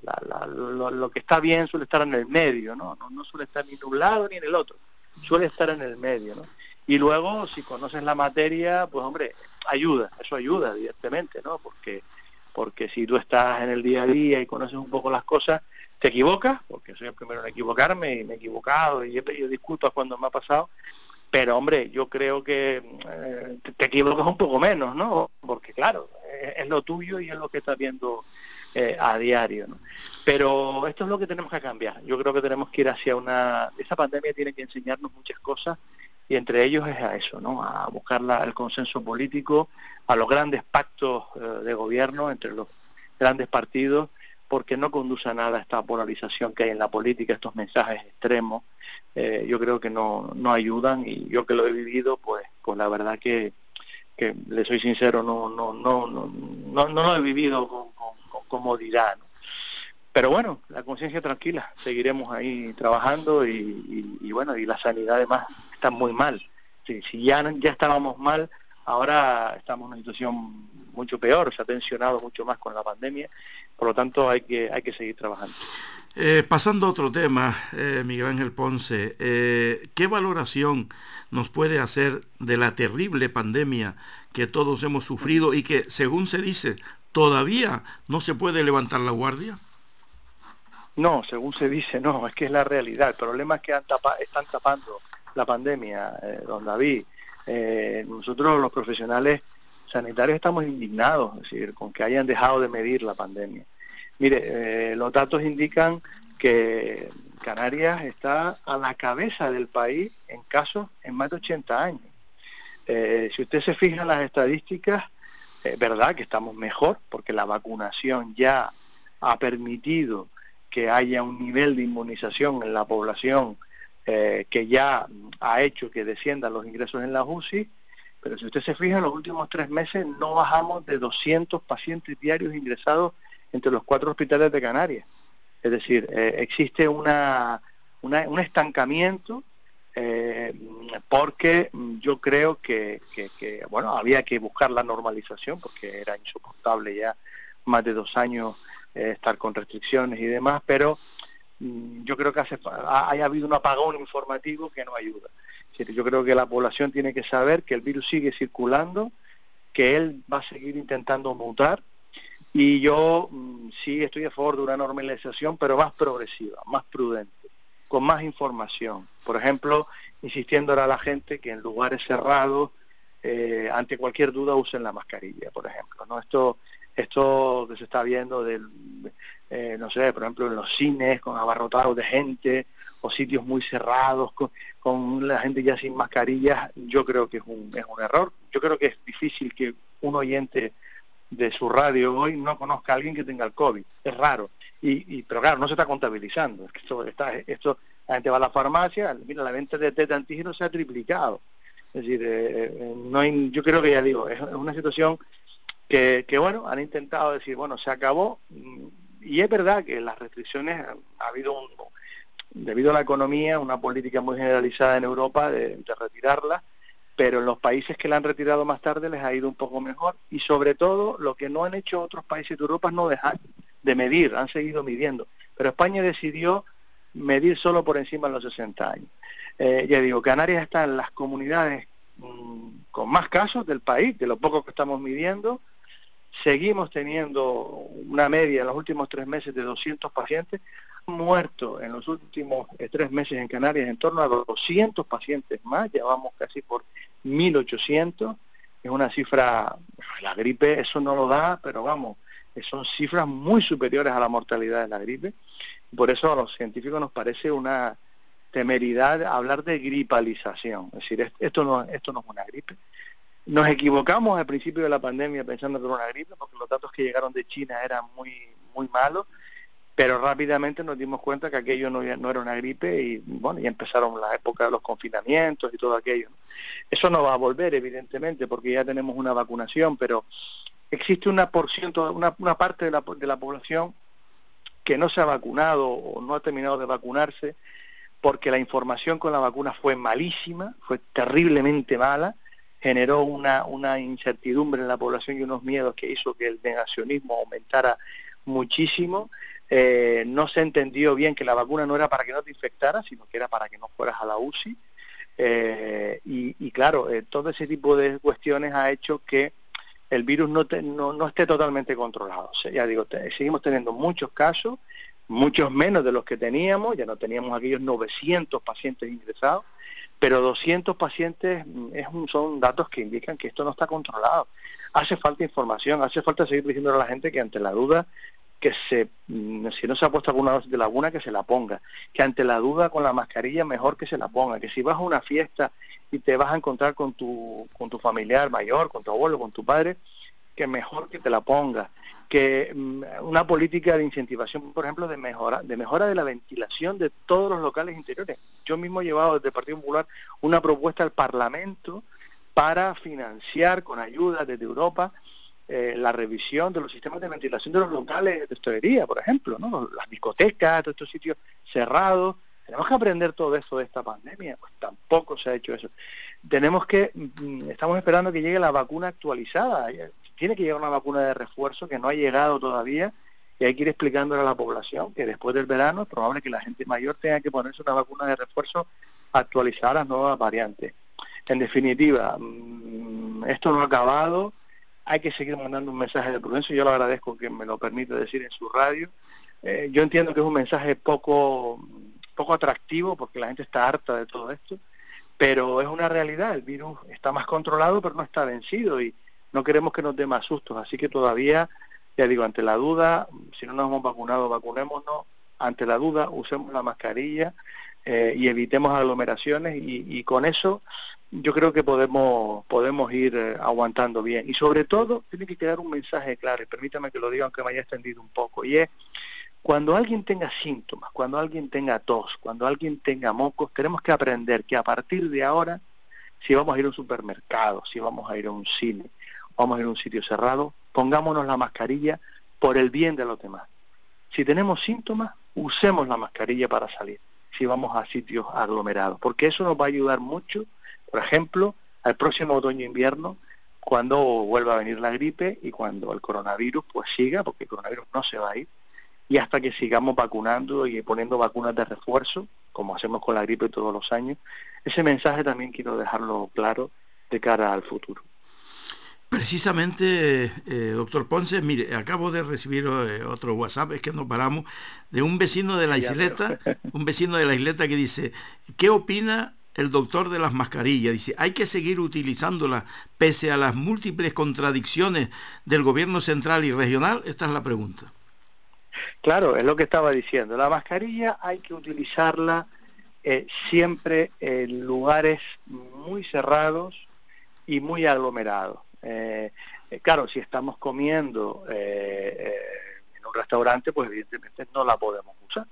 Entonces, bueno, eh, eh, hay que intentar, bueno, pues eh, en lugares eh, si, no, si, si no estamos comiendo, evidentemente no estamos bebiendo y estamos en un lugar cerrado, ante la duda si vemos mucha aglomeración, debemos de utilizarla. Y luego también en esos espacios, eh, por eso hemos pedido que tiene que haber algún tipo de eh, medida eh, para revisar, mejorar todo lo que tiene que ver la ventilación de los locales interiores. Este virus nos ha enseñado que, es un virus que se puede mantener en el aire y que se contagia por aerosolización. Y luego la mascarilla sí debe de ser siempre utilizada si tú tienes síntomas. Es decir, si tú sospechas que estás con un catarro, un cuadro catarral, que puede ser desde un virus banal hasta un virus de la gripe o el propio coronavirus que ya ha venido para quedarse, pues ponte la mascarilla, ponte la mascarilla si vas a ir a un sitio interior para proteger a los demás, ¿no? Una mascarilla que llamamos terapéutica, ¿no? Preventiva hacia los demás, ya que estamos acostumbrados a ella. En lugares abiertos, en lugares donde estamos en la calle, en un lugar espacioso exterior, no, no hace falta. Esto de la mascarilla eh, eh, yo creo que se ha hecho de forma precipitada y sin explicárselo bien a la población. Yo creo que no se trata de mantenerla de manera fija, porque esto ya no, no estamos en esa situación, afortunadamente, pero es un elemento que sigue siendo interesante en estos casos que, que acabo de, comentar. Y echo de menos que no sea nuestro gobierno quien no esté explicando estas cosas porque ya digo, después de lo que hemos pasado, si no aprendemos la lección, pues, pues podemos tener mutantes de este virus eh, que ya de hecho se están observando y que nos pueden dar un susto, ¿no? y ya digo, y luego el mensaje de la vacuna, ese, ese, ese miedo tan grande que hemos tenido a la vacuna, esos, esos, esos mensajes tan contradictorios que ha generado tanta controversia. Yo nunca había visto como neumólogo tantas preguntas por la vacuna. La gente con la vacuna de la gripe se la ponía, o a los niños los vacunamos y, nadie pregunta a la marca. Que, de, qué es la vacuna de la gripe? ¿De esta marca, de esta otra? Nadie preguntaba esto. esto ha sido solo en esta pandemia. Obsérvenlo para que vean, una cosa auténticamente increíble, ¿no? Es una cosa eh, espectacular. Y, y, bueno, y esa mala política informativa es la que yo creo que nos ha hecho mucho daño. Y es lo que usted dice, ¿no? A lo mejor con una mayor profesionalización, y si estas cosas no las hubieran hecho los políticos puros, eh, sin experiencia en el sector, sino un comité de expertos, como han hecho, por ejemplo, los alemanes, ¿no? Que, que quien toma las decisiones son microbiólogos, infectólogos, neumólogos, y el gobierno hace lo que dicen esos expertos independientes pues yo creo que nos hubiera ido mucho mejor. Pero bueno, desgraciadamente es lo que hemos hablado, ¿no? La política se impone. Y es importante dejar claro estos mensajes a la población. Miguel Ángel, un compañero, un periodista también, eh, Manolo Ramón Santana Pérez, un querido compañero, eh, me escribe un WhatsApp, no, no, no paramos, dice concretamente, puntualmente dice, enhorabuena David por el programa y por la entrevista y al doctor Ponce. Le podría preguntar al doctor Ponce qué opina sobre el escándalo de las mascarillas en Canarias, cómo distinguir y cómo distinguir, me pone tres cosas, cómo distinguir un proceso viral con el COVID y proceso viral gripal, pone aquí. ¿Los síntomas son parecidos? Esta es la pregunta. Sí, sí si quiere empiezo por, por el final por la parte médica, eh, es, difícil diferenciarlo, ¿eh? es, muy complicado. Es decir, una persona que tiene todo el COVID, igual que, el, que los, por ejemplo, los rinovirus, o por ejemplo el virus de la gripe, que es el virus de influenza, eh, los síntomas son muy parecidos. Fiebre, puede haber tos, puede haber moco. La única manera de diferenciarlos es haciendo un, test, no, no, no hay otra, ¿no? De hecho, en los hospitales cuando y en los centros de salud, cuando le hacemos test a los pacientes, mm, diferenciamos. El propio test puede eh, determinar si es influenza, de gripe, o si es un, coronavirus, en este caso un, COVID. ¿no? Eh, es muy complicado. Por eso digo que ante cualquier cuadro de catarro y demás, eh, y si vamos a salir a la calle y vamos a estar en contacto con personas, pongámoslo nosotros, es decir, protejamos a los demás. Es la mejor manera de eh, bueno eh, ser en este sentido solidario y, ir limitando al máximo a la espera de que las vacunas se vayan actualizando y vayan mejorando eh, porque claro las variantes ustedes se cuenta que estamos poniendo vacunas de hace dos años no de una variante hace dos años. Entonces bueno ahora van a llegar nuevas vacunas habrá que reforzarlas igual que hacemos con la gripe todos los años. El coronavirus va a ser así va a ser también un virus que va a necesitar vacuna de actualización no sé si cada año cada dos años nos co-vacunaremos. Eh, pero bueno, los síntomas son muy parecidos y ante la duda, eh, en ambos hay que hacer lo mismo, es decir, en ambos hay que estar vacunados, eh, preferentemente eh, utilizar tratamiento sintomático, si queremos saberlo, pues hay que hacerse un test y, lo, y, se puede hacer en el centro de salud o, si vamos a urgencias del hospital, y, en todo caso protegernos y a partir de ahora usar la mascarilla. ¿no? Esta imagen que, hemos visto en los centros de salud, la gente tosiendo, ¿no? con moco, eh, esta imagen ya debe de ser con la mascarilla puesta. La persona debe de ir. Yo creo que esto es una política que tenemos que implantar. Y hablando de mascarillas, el caso mascarillas, bueno, pues la verdad que es un tema tremendamente político. Eh, yo, yo, yo voy a decir con total sinceridad, ¿no? Es un tema muy complicado porque, porque yo recuerdo el momento en el que los profesionales sanitarios no teníamos nada, estábamos completamente pelados, no, no, no, no, había material, no, no estábamos preparados por una pandemia. Yo entiendo que, que, esto hay que también reflexionarlo y hay que, sanidad hay que potenciar mucho más la salud pública y además tener eh, material almacenado y preparado para otras futuras pandemias. Esto es una especie de guerra, una guerra que en vez de con balas, como está pasando en Ucrania, desgraciadamente, la, aquí la bala es un virus, ¿no? Y en aquel momento era muy difícil conseguir mascarillas. Yo entiendo que la situación era muy complicada y, y yo creo que fueron todos los que de alguna manera tuvieron que hacer encaje de bolillos. Pero políticamente ha sido el propio Partido Socialista quien ha puesto el listón muy alto, ¿no? eh, con esas críticas mm, que ha hecho, por ejemplo, en Madrid, ¿no? Eh, eh, ha sido tremendo, ¿no? Cómo ha criminalizado a los... Además, Madrid, que a diferencia de Canarias, las mascarillas llegaron y eran mascarillas de calidad con certificado. ¿no? Aquí estamos hablando de un pago de unas mascarillas eh, que además se dio el 100% por adelantado, eso es un disparate, eso yo creo que no lo hace nadie en ningún pedido, ¿no? Eh, y mascarillas que nunca llegaron y además fueron encargadas a una empresa que no tenía nada que ver con el, con el sector eh, sanitario. ¿no? El gobierno de Canarias, eh, claro, eh, yo creo que tenía que haber esto denunciado, esto más allá de la parte administrativa, haberlo denunciado en, la fiscalía y haberlo llevado, claro. Y lo ha hecho ahora, pues porque se ha filtrado esta información a la prensa y no le ha quedado más remedio, porque esto ya viene del año 2020, ¿no? Es evidente que el gobierno de Canarias aquí no ha actuado adecuadamente eh, hay cuatro millones de euros del erario público que han desaparecido.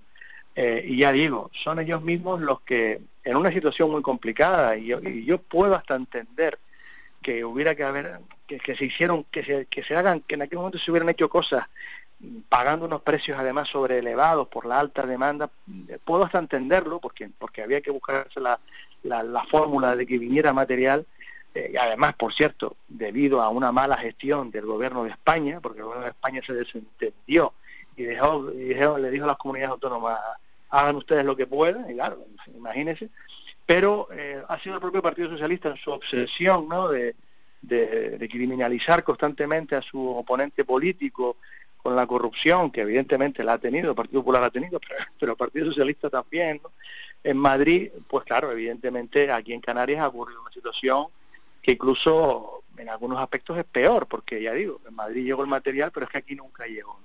Es un tema que está ahora mismo en investigación. Eh, mi, partido político se está planteando pedir una comisión de, investigación eh, y vamos a ver qué es lo que qué es lo que pasa, ¿no? Pero es un tema complicado, un tema feo y que, que la verdad que, que bueno, eh, espero que, que, se, que se solucione que al menos tengamos las mascarillas o el que lo que se ha llevado el dinero pues pues por, pues lo pague no porque desde luego no hay derecho a, a lo que ha ocurrido. Eh, doctor, desde Arguiniguín, mi querido amigo y corresponsal de este informativo eh, regional de Radio Faicán, Antena Abierta, José Valle Conde, eh, que por cierto mañana le toca intervenir a él, le felicita, le felicita por esa entrevista, dice aquí que lo suele ver mucho por alguna televisión, escucharlo por alguna emisora de radio, que sus explicaciones son maravillosas. Bueno, me dice tantas cosas aquí. Eh, gracias José Valle Conde, mañana, mañana, si Dios quiere, mm, leeré ese amplio comentario tan bonito que me, que me acaba de dedicar y dice que qué nos puede decir eh, de la hora llamada vacuna de la viruela del mono. Bueno, la, la, viruela del mono, claro, con el tema del COVID eh, hay una alarma social y hay que poner cada cosa en su sitio. ¿no? La viruela es un, es un virus que, a diferencia del coronavirus, SARS-CoV-2, es un virus ya conocido, era un virus que fue erradicado en los años 80 eh, frente al SARS-CoV-2, que es un virus completamente nuevo y que no existía vacuna, hubo que crearla pues en nueve meses, ¿no? Un récord absoluto de la, de la ciencia, ¿no? Y miren las críticas que ha sufrido la vacuna, ¿no? Pero es la que nos está permitiendo que los ingresos en las UBI se, se, se minimicen, ¿no? Eh, aunque ya digo, esta batalla no ha terminado porque el virus está mutando y la vacuna se está quedando ya eh, parcialmente debilitada, ¿no? De ahí ese mensaje de prudencia. esta viruela es una, eh, ha habido, es evidente que el virus probablemente ha mutado, ha pasado del, del animal al hombre, ya habían casos en, en África y ha llegado a, ha llegado a Europa. Eh, y en este caso uh, la transmisión es mucho menor porque requiere un contacto mucho más íntimo. Eh, eh, esto no, no, no, no, es un virus que, que, se mantenga en el aire flotando y que pueda infectar como ocurre con el coronavirus, eh, a través de líquidos corporales, a través de la saliva, pero no a través de aerosolización, sino a lo mejor pues, a través de un contacto íntimo, a través de otros fluidos como la orina, etcétera. y con respecto a la vacuna, con respecto a la vacuna, lo que mm, la, digamos el consenso científico indica es que habrá que vacunar probablemente a aquellas personas no vacunadas. Es decir, hay, a partir de 50, 55 años, la población se vacunó de la viruela. Todos aquellos de años de los, antes de los años 80 probablemente tengan la vacuna de la viruela puesta. De hecho, dejaba una marquita, seguro que la, gente la tiene en el, en el antebra en el brazo, en la zona del brazo. Eh, y claro, la gente que se está infectando ahora mismo suele ser gente joven, por debajo de esa edad, y como nunca han sido vacunadas, pues se va a recomendar vacunar a aquellas personas, el que tiene la vacuna, el que tiene la viruela, hay antivíricos, esta es otra diferencia importante, con el COVID hemos tenido que ir investigando los antivíricos, como el Remdesivir y otros, eh, con este ya hay antivíricos conocidos, y los contactos estrechos de las personas que tienen la, viruela del mono, eh, si es, y que no están vacunadas porque son jóvenes, eh, probablemente habrá que poner la vacuna. Pero claro, estamos hablando de un subgrupo de población muchísimo más pequeño. No tiene nada que ver con el COVID, porque con el COVID es que la población entera del mundo no tenía anticuerpos. Cero, porque era un virus, un virus completamente nuevo. Mientras que este virus ya es un virus conocido, que nuestro sistema inmune las personas, sobre todo, ya digo, a partir de esa edad ya tienen vacuna puesta y además sus posibilidades de contagio son más complejas, es decir, no es tan fácil contagiarse por la viruela del mono como con el con el COVID. Por lo tanto, no tiene nada que ver una cosa con la otra y las vacunas probablemente se suscribirán a ese subgrupo poblacional. Pues eh, doctor, ya para concluir esta interesante entrevista con usted, ¿qué nos puede explicar sobre la nueva experiencia piloto de la telemedicina implantada mm. en el Hospital Universitario de Gran Canaria, doctor Negrín.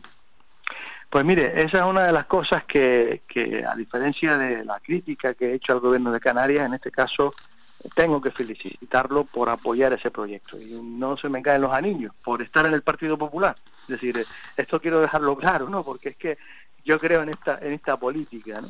Eh, es un proyecto que, que se estaba desarrollando antes de la pandemia, precisamente para todos aquellos pacientes mayores, crónicos, poder monitorizarlos desde sus casas.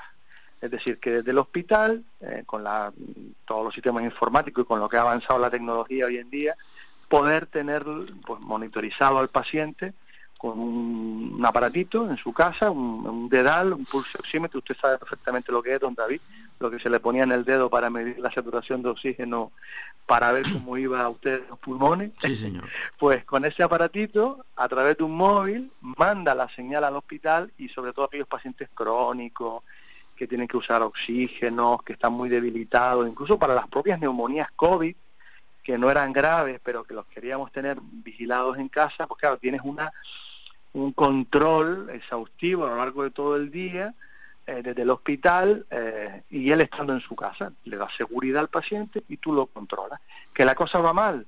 pues te desplazas al domicilio. Y es una manera de minimizar las visitas a los servicios de urgencia. Estos sistemas eh, además han cogido mucha fuerza con la propia pandemia porque se han desarrollado todos los sistemas eh, de, la asistencia, de teletrabajo, han mejorado las redes eh, de comunicación. Y em, bueno, aprovechando que ahora, aunque seguimos teniendo COVID, pero estamos en una situación un poco más favorable, pues para no perder tiempo, decidimos empezar a, probar este dispositivo y en el, en el Hospital Neirín, a través de la unidad de hospitalización a domicilio, lo estamos probando y la experiencia está siendo bastante satisfactoria. Pues esto va a permitir, te digo, que pacientes mayores podamos, que, que, acuden muchas urgencias, que tienen que, que ingresan muchas veces en los hospitales, pues a lo mejor le podemos identificar alguna agudización, desplazarnos a su domicilio y tratarlo allí, evitando pues esto al final, que los servicios de urgencia que están saturados, está decir, es una herramienta más entre muchas otras. Esto es gestión al final, esto es gestión, esto, es gestionar la sanidad. ¿eh? Y además hay fondos europeos para todo este tipo de tecnología, y hay que aprovecharlo y no podemos perderlo.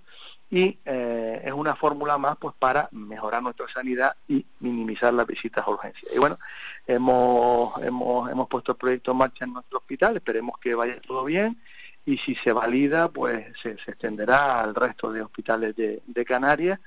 Yo este tema además lo he llevado al Parlamento en varias ocasiones y en este caso, pues la verdad que contento porque se acaba, se acaba de iniciar. Así que en este caso, pues miren, una, una buena noticia para terminar la entrevista también. Pues qué alegría, qué alegría en definitiva, eh, que eh, tienen ustedes a los pacientes controlados desde el mismo hospital. Correcto. Eh, sin necesidad de ir a urgencias, con todo lo que ello implica, desde su, casa. Le podemos ver la tensión arterial, la frecuencia cardíaca, la saturación de oxígeno. Magnífico esto. Si toma la glucosa, nos llega, nos llega el mensaje a través del móvil a la red del hospital y nos llega el resultado. Magnífica noticia, magnífica noticia. Esto no es para no ver a los pacientes ni para seguirlos por teléfono, no, no se trata de eso. No es un, no es un recurso sustitutivo, es complementario. Porque si el paciente tiene una constante que está mal, en ese momento es cuando nos desplazaríamos al domicilio para evitar que venga urgencia. Esa es un poco la, la idea. Pues magnífica noticia y, y, desde luego eso esto queda queda más que probado lo que decíamos nosotros al principio, su, su labor impresionante su labor, ya no solo como médico desde el hospital, sino también en el Parlamento como, como diputado del Partido Popular. De verdad que, eh, en fin, felicitarle. Y felicidades, eh, señor Ponce, por su gran labor, repito, como médico y también como político. Y aprovecho para darle las más expresivas gracias a usted y a su compañero, el doctor don Juan José Díaz Díaz, Juanjo, cariñosamente, por eh, hacer ambos todo lo humanamente y profesionalmente posible por devolverme la vida así aproximadamente hace aproximadamente dos años tras unas circunstancias gravísimas. Tengo que decirlo claro y alto por devolverme la vida vamos, lo que, lo que jamás le, eh, me olvidaré, ni, ni, ni, ni, dinero jamás para pagarle. Gracias también por acompañarnos hoy en esta nueva singladura de Antena Abierta, este legendario informativo regional de la red de emisoras de Radio Faicán, doctor Ponce. muchísimas gracias por sus palabras, ya digo, eh, la mayor satisfacción para un profesional de la medicina y, hago extensible a, a, mi compañero, a Juanjo. Juanjo es el es el director médico del hospital Doctor Negrín, es intensivista y además es el director y sigue haciendo guardias de medicina intensiva, es un currante también tremendo y él ha vivido muy en directo como intensivista la, la, pandemia también y, y, cuando usted estuvo por allí y, pasó todo aquel todo aquel periplo para nosotros la mayor satisfacción es esta no una persona como usted que encima vuelve a su a su medio Usted no sabe la cantidad de gente que me que contactó conmigo, claro, yo al estar en política y al estar con los medios, pues claro, los medios le conocen a usted mucho, ¿no? Y me llamaron muchos amigos suyos, ¿no? Eh, se ve que, bueno, usted es un hombre tan reconocido que, que bueno, de verdad yo, yo era asombrado, porque claro, yo no, no le conocía a usted personalmente y me enteré por, por, bueno, por todos los compañeros de los medios y, y la verdad que, que, que bueno, que, que me alegro muchísimo porque es usted un referente y, el que esté ahí otra vez a pie del cañón, o para un médico esa es la mayor satisfacción, ¿no? que el paciente te diga esas cosas. Eh, no es cuestión de dinero, es cuestión de, bueno, a eso nos dedicamos, a eso nos dedicamos. Usted a hacer una labor informativa y rigurosa y nosotros a intentar eh, salvar vidas. Así que yo encantado, eh, gracias por sus palabras, de verdad, y, nada, y encima si puedo colaborar en su programa, pues, pues mire, pues qué mejor, qué mejor manera de, bueno, de, un agradecimiento mutuo. Encantadísimo, doctor Ponce, muchísimas gracias de verdad, muchísimas gracias por todo. Un abrazo muy fuerte, muy fuerte. ¿eh? Y, que, y que Dios le dé mucha vida. Igualmente, muchas gracias, doctor, muchísimas gracias. Un abrazo. Gracias, Buenas gracias. tardes.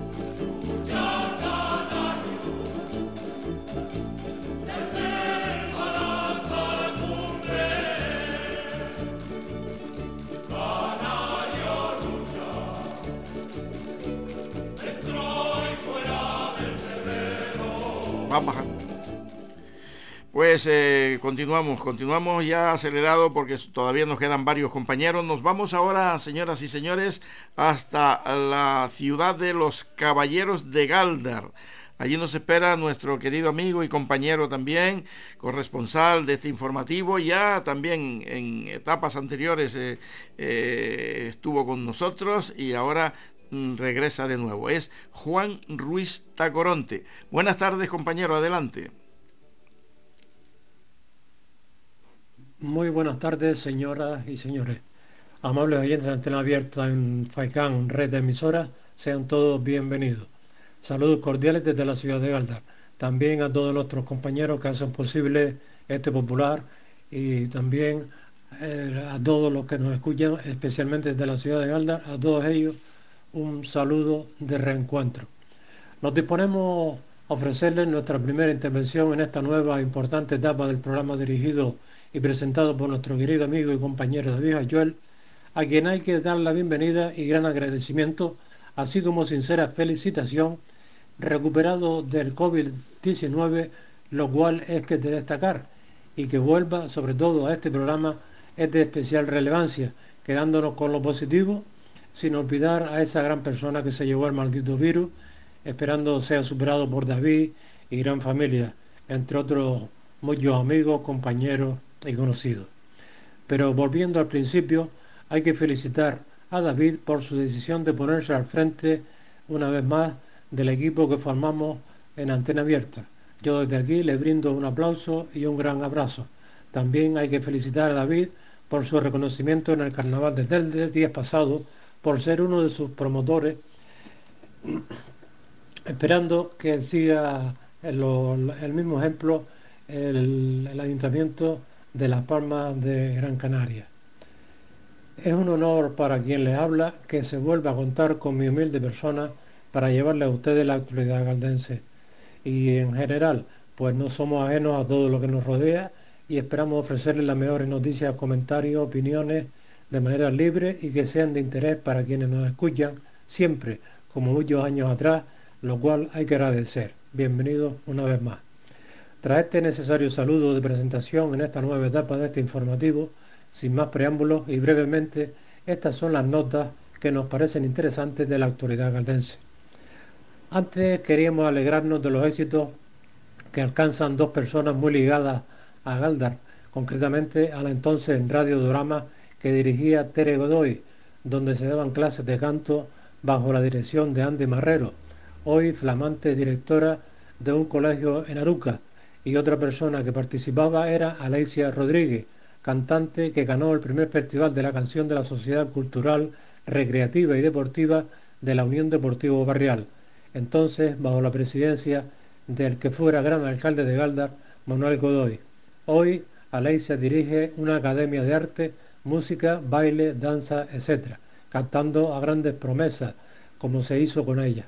Ambas, miembros del Grupo Acá, a propuesta de quien les habla, lo cual me satisface. Muchas felicidades y abrazos a las dos. La playa de Sardina de Galdar conserva por sexto año consecutivo el galardón de bandera azul, que reconoce los mejores lugares para la práctica de un baño seguro y limpio, otorgado por la Consejería de Sanidad del Gobierno de Canarias en su edición de 2022. El acto de izado tendrá lugar la noche del próximo 23 de junio durante la celebración de bienvenida al verano en la noche de San Juan Marinero. La bandera hubo que buscarla a La Palma este año. Nos parece muy bien esto de la playa de Sardinas, donde por cierto se está invirtiendo bastante dinero.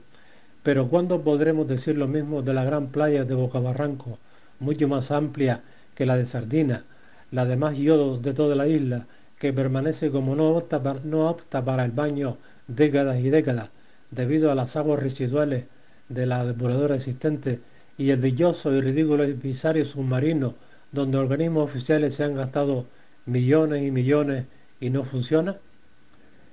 Se ha constituido la nueva ejecutiva local del PSOE en Galda, liderada por el nuevo secretario general de los socialistas en el municipio, Francisco Hernández Rosales, conocido por Ferri. Esta nueva ejecutiva, elegida en la Asamblea General, se ha conformado de manera paritaria con hombres y mujeres del municipio galdense provenientes de diferentes sectores laborales, vecinales, sociales, educativos y deportivos, pero que mantienen en común el proyecto socialista. A todos los miembros de esta nueva ejecutiva del PSOE en Galdar les deseamos los mayores éxitos, aunque sea en la posición de la corporación municipal. Y finalizamos con una sincera felicitación que nos toca muy de cerca tanto a la vieja Joel como a quien les habla. Esa enhorabuena va para la gran cantante galdense, la joven Aridia Ramos, por sus éxitos conseguidos. A ella la presentamos siendo una niña en el grupo acá. La vimos crecer como cantante y nos satisface y enorgullece cada vez que obtiene un nuevo éxito. Ahora se trata del espectáculo infantil de Diver Show. Con lleno absoluto del aforo se estrenó en el Centro Cultural Guaire el espectáculo infantil de Diver Show, equipo que está compuesto por Aridia Ramos, Verónica Hernández y Cristian Medina como cantantes actores que junto a las ninfas de la danza de la Escuela de Danza Lucía González Salgado y los fantasiosos peluchones o muñecotes dieron vida a un espectáculo fresco, dinámico y novedoso.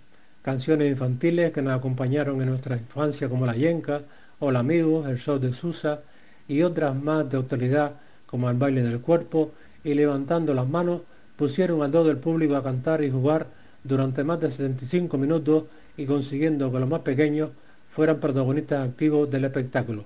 Así pues, Aridia, que continúen los éxitos que te los mereces con crece. Con este deseo ponemos punto final a esta nueva primera intervención en la nueva etapa de Antena Abierta.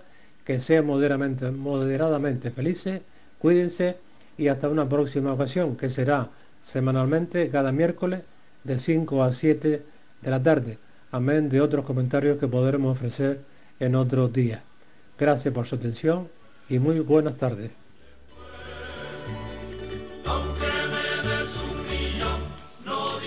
Muchísimas gracias, querido compañero Juan Ruiz eh, Tacoronte. Felicidades, como no, a Aridia Ramos. Mi abrazo cordial y sincero a esta gran artista galdense. Y desde Galdar nos vamos a la ciudad colindante, a la gran ciudad también de Santa María de Guía de Gran Canaria, con Fernando Mala Echevarría. Fernando, buenas tardes, adelante compañero.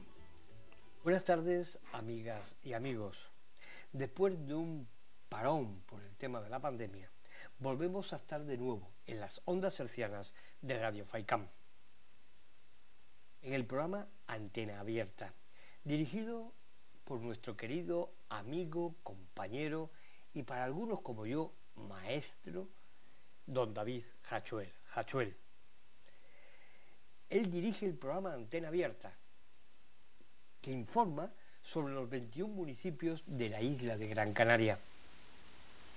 A mí me toca la corresponsalía del pequeño rincón en el noroeste de Gran Canaria, que es Santa María de Guía. Volvemos de nuevo entonces a hablarles a ustedes de todo aquello que acontezca en este municipio. Será todo a partir del próximo miércoles que les emplazo a todos ustedes para que me escuchen, para que me oigan Y si tienen algo que decir, lo digan. David, me vas a permitir que este primer arranque de etapa lo hagamos en homenaje a una gran mujer. Una gran mujer que lo fue todo para ti. Y a hoy en día todavía sigue siendo algo en tu vida. Algo fuerte, algo que te ha dado esperanza, lucha y agarre para seguir trabajando en lo que más te gusta. La radio, tu radio, tu programa, antena abierta. Ella es Lola, nuestra Lola, tu Lola. Por ella vamos a darle un homenaje en este primer arranque que tiene Radio Faicán. Muchas gracias a todos y les emplazo hasta el próximo miércoles que hablaremos sobre las noticias de este municipio de Santa María de Guía. Gracias. Muchas gracias a ti, Fernando Mala Echevarría. Gracias por volver aquí con nosotros en Antena Abierta. Un abrazo muy fuerte y gracias por esas palabras tan bonitas que nos acaban de dedicar a la familia. Un abrazo muy fuerte. Nos vamos con otra entrevista. Esta va a ser aquí, aquí cerquita, en el barrio de San Antonio de la gran ciudad de Telde, porque tenemos al otro lado del hilo telefónico a quien va a ser este año su pregonero. Hablamos de don Antonio Santana Santana, eh, popularmente conocido especialmente en Telde por el Virula. Antonio, buenas tardes. Hola, muy buenas tardes, David. Buenas tardes. ¿Cómo te preparas para, para este este pregón que será mañana, ¿es? A ver. No, el viernes, ¿no? Es el viernes, el viernes. El viernes, efectivamente. Pasa es que yo estoy con tantos papeles aquí, Antonio. estoy, estoy perdiendo los papeles. Ya te con tantos papeles estoy perdiendo los papeles. David, tú nunca pierdes los papeles. profesional, como la copa un pino. eh, cuéntanos, Antonio. Eh, vamos a ver. Yo tengo por aquí, y te lo agradezco que tú me lo enviaste, el, programa está muy bonito, muy bonito. Se ve la imagen de San Antonio, dice San Antonio, eh, fiestas del 10 al 13 de junio de 2022, Tel de Gran Canaria.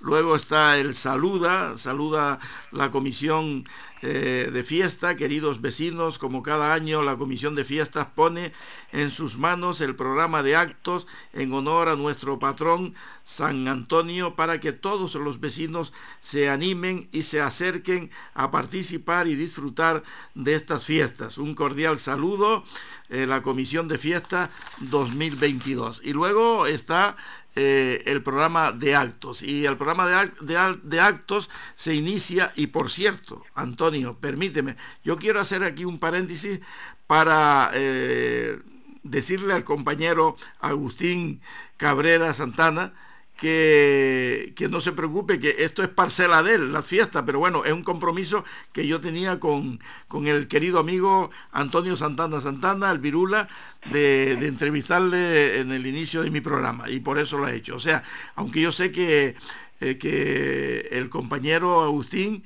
le va a dedicar también el espacio que estas fiestas de San Antonio se merece.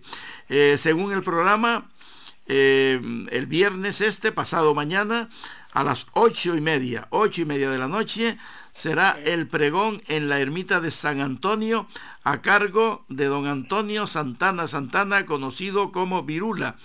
Y acto seguido, a las nueve y media de la noche, música a, cargo de Octavio DG. Bueno, un DJ, perdón. Eh, cuéntame, Antonio, ¿cómo, ¿cómo estás preparado para este pregón? Bueno, eh, esto que esto me ha metido aquí en, un lío de mucho cuidado. y con esta pandemia, sabe que ahora volví otra vez, me tocó el dichoso COVID hace dos semanas y ya me dieron el alta ayer. Y lo que estaba viendo antes al doctor Ponce, que eso, que eso está ahí y yo soy muy prevenido en eso. Y bueno, me tocó otra vez y aquí estoy otra vez al pie del cañón, David. Y como te digo, me ha dado más tiempo esto me ha venido de bien porque me ha dado más tiempo de pensar varias cosas de, del, pregón de las fiestas del barrio San Antonio, que la cual me siento muy orgulloso de ser el pregonero de, del barrio de San Antonio. Antonio, ¿es el primer pregón que tú realizas?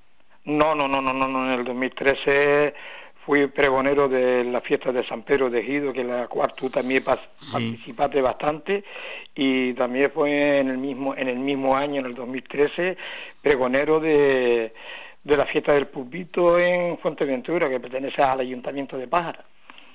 O sea que ya tiene, ya tiene madera. yo tengo media, media carrerilla, pero es que tú conoces que tú eres un profesional y no es lo mismo de, de enfrentarte como digo, al toro delante en la plaza y todo el mundo está pendiente a ti, pero yo pienso eh, que va a ser un pregón más o menos eh, que, le, quiero que le guste al pueblo, que es lo que se merece y, hacerlo lo mejor posible.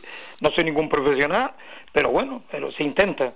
Hombre, yo creo que aquí en San Antonio mm, lo vas a hacer tú, si cabe, si cabe, con, con mucho más amor, con mucho más cariño, porque es tu barrio en definitiva, Antonio. Sí, bueno, mi, mi barrio siempre mi barrio querido, siempre ha sido eh, nacido en Ejido, pero allí aquí llevo ya, pues no poco, que ya que 47 años. casi nada, casi nada. En toda la vida, soy una persona mayor, David. no, no, no, no mayor, qué bueno. Y además tú en el en el barrio de San Antonio, a ti, yo eso sí lo sé, y lo puedo decir, que se te quiere muchísimo, se te admira, se te quiere y se, y se, se, te respeta mucho también.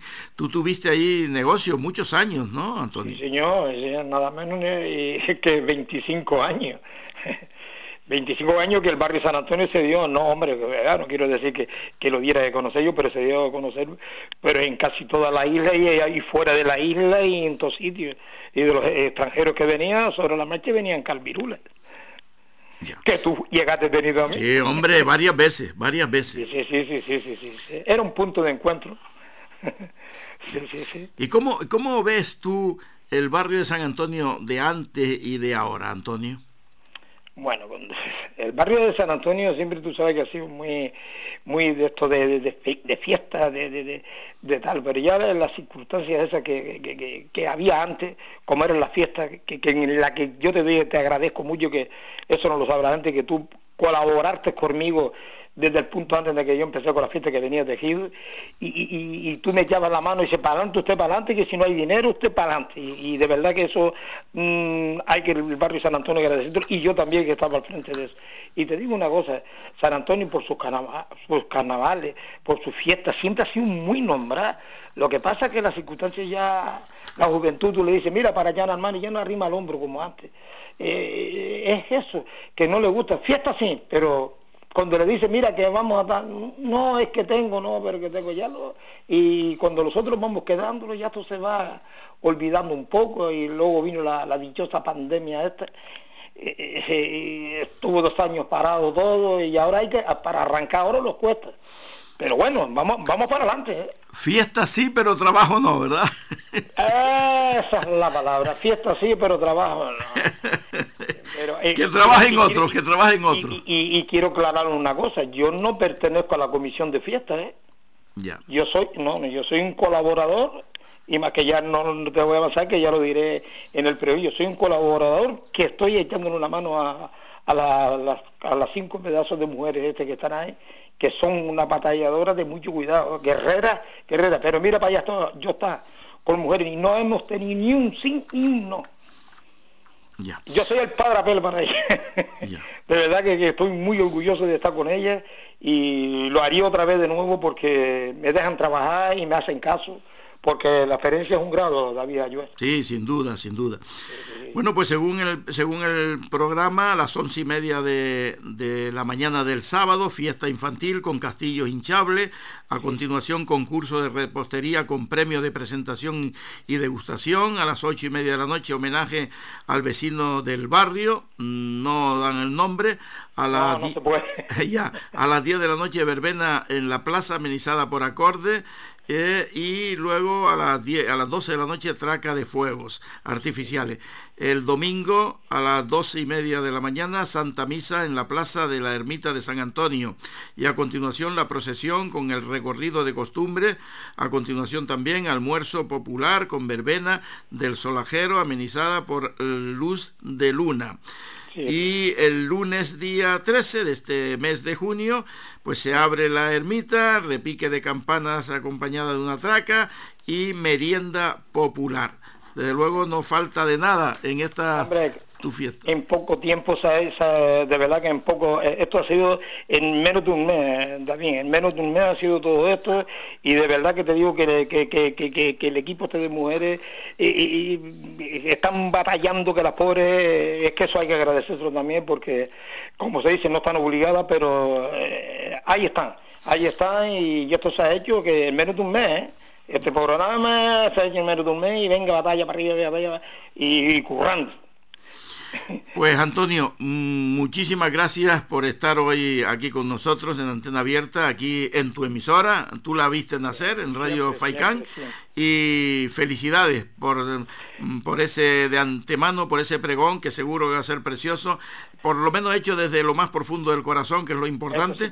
Ese pregón dedicado a la fiesta de San Antonio, del barrio de San Antonio de, de Telde. Felicitar a, esa comisión de fiesta que tú estás insistiendo en ello, estas señoras, estas mujeres, eh, que bueno, que han dicho, bueno, pues vamos a sacar adelante una fiesta y seguro que le va a salir preciosa. Pues Antonio, un abrazo muy fuerte, muchas gracias. Si quieres decir algo más, tiene los micrófonos abiertos. Eh, bueno, de felicitarte por el gran homenaje que sabe que no pude estar porque estaba con el dichoso COVID este, que fue espectacular, que según me dijeron, eh, y darle las gracias a Radio Faicá que siempre ha colaborado con el barrio de San Antonio y que Dios te dé mucha vida y que yo lo vea. Igualmente, Antonio. Muchísimas gracias. Un, abrazo fuerte. Gracias, Antonio. gracias.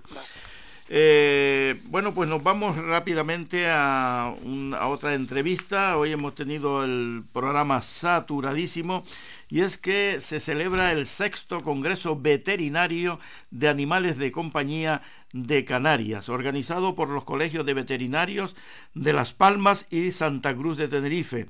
Se celebra en el Salobre, en el Hotel Resort, en Maspalomas, concretamente en la zona de Maspalomas, los días 10 y 11, o sea, mañana y no, no, el pasado mañana viernes y el sábado. Eh, simultaneando conferencias en diferentes salas formativas especializadas en medicina interna, cirugía, animales exóticos y formación para auxiliares veterinarios. Se ofrecerá tanto en formato presencial como por las redes sociales, estando disponibles las grabaciones de todas las charlas durante un mes después del Congreso. Eh, para que nos hable de ello, tenemos a mm, Geray Macías, que es eh, el secretario del comité organizador del Congreso de Veterinario, de este Congreso de Veterinario. Buenas tardes, don Geray Macías. Muy buenas tardes, gracias por la invitación. No, gracias a usted por, atendernos. Lo que pasa es que hoy no disponemos de mucho tiempo. Eh, don Geray, eh, explíquenos un poco qué objetivos se trazan eh, los dos colegios veterinarios de Canarias, de la región Canarias, en este congreso, de contenido y demás. Principalmente el objetivo que tenemos es que acercamos de esta manera la formación de calidad a nuestros colegiados que viven en las islas. Evidentemente el traslado de nuestros colegiados a, otros puntos de España o de Europa es muy costoso y por tanto este, colegios lo que hacen es traer ponentes de máximo prestigio para que formen a nuestros veterinarios en, nuestra propia casa. Ajá. ¿Y cuántas personas asistirán, cree, eh, y si todos son profesionales de la veterinaria? Sí, es un congreso enfocado a los veterinarios y, y, en este caso también a los auxiliares de veterinaria. Y tenemos una participación, hemos llenado el aforo, tenemos 300 participantes en el congreso en la forma presencial y muchísimos más en la zona en la forma no presencial sino online.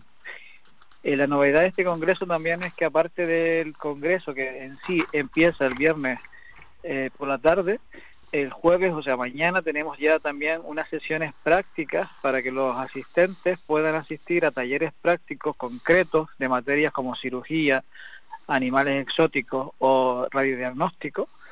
Y nuestros profesionales de Canarias pues se puedan, eh, digamos, formar y ofrecer luego a nuestros pacientes una, un mejor trato y, mejor calidad de nuestros servicios.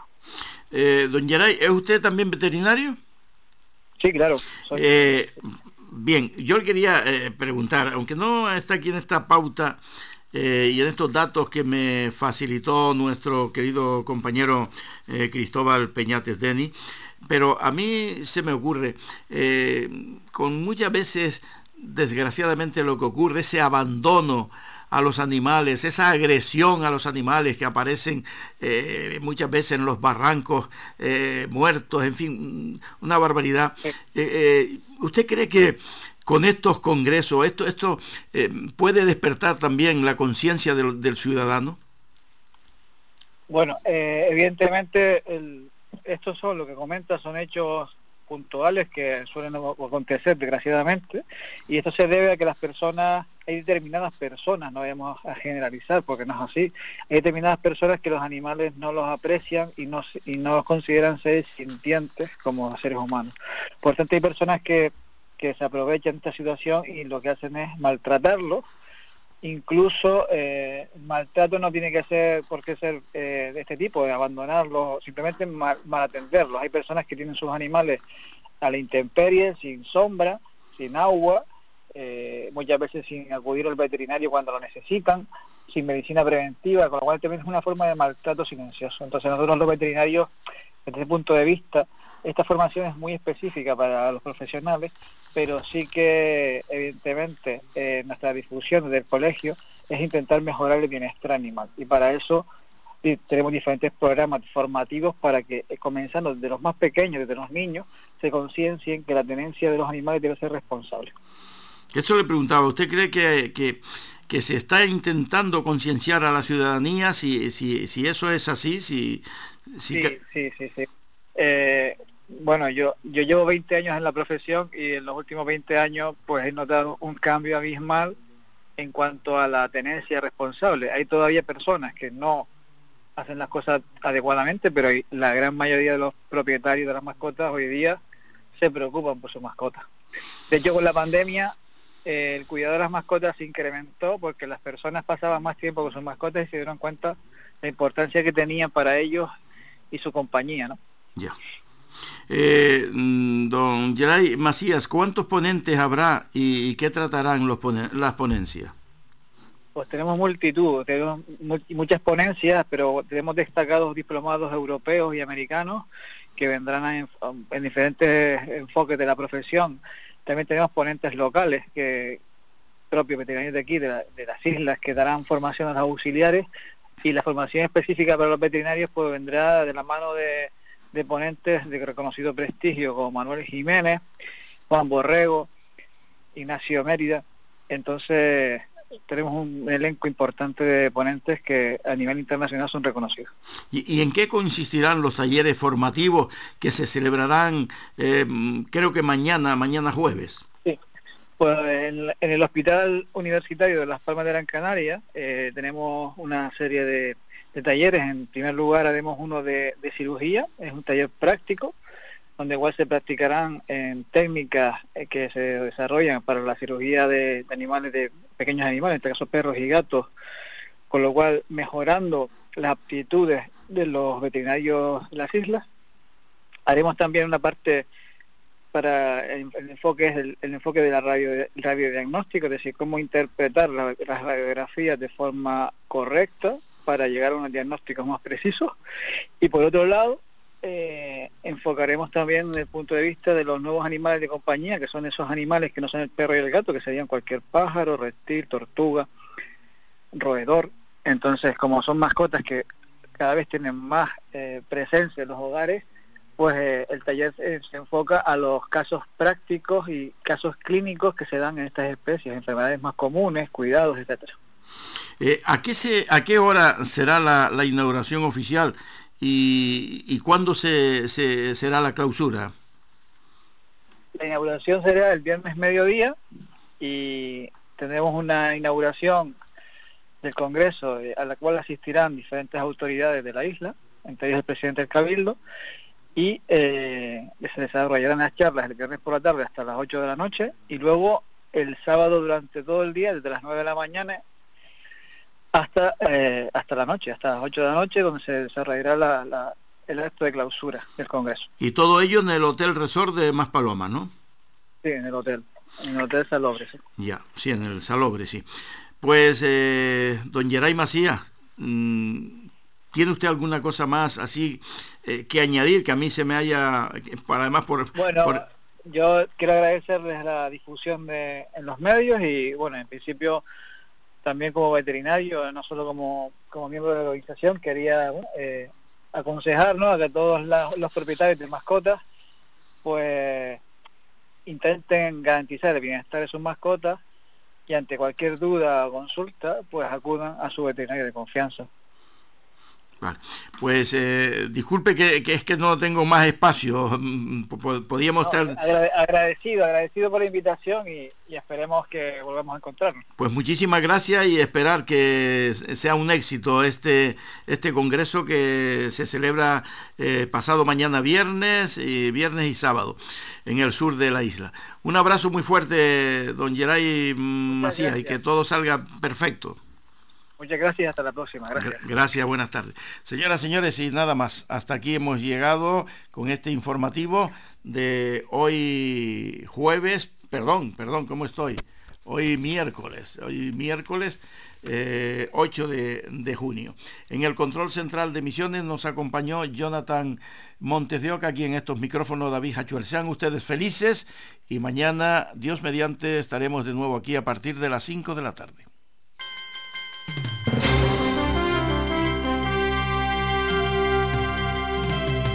Radio Faicán les ofreció el informativo regional Antena Abierta.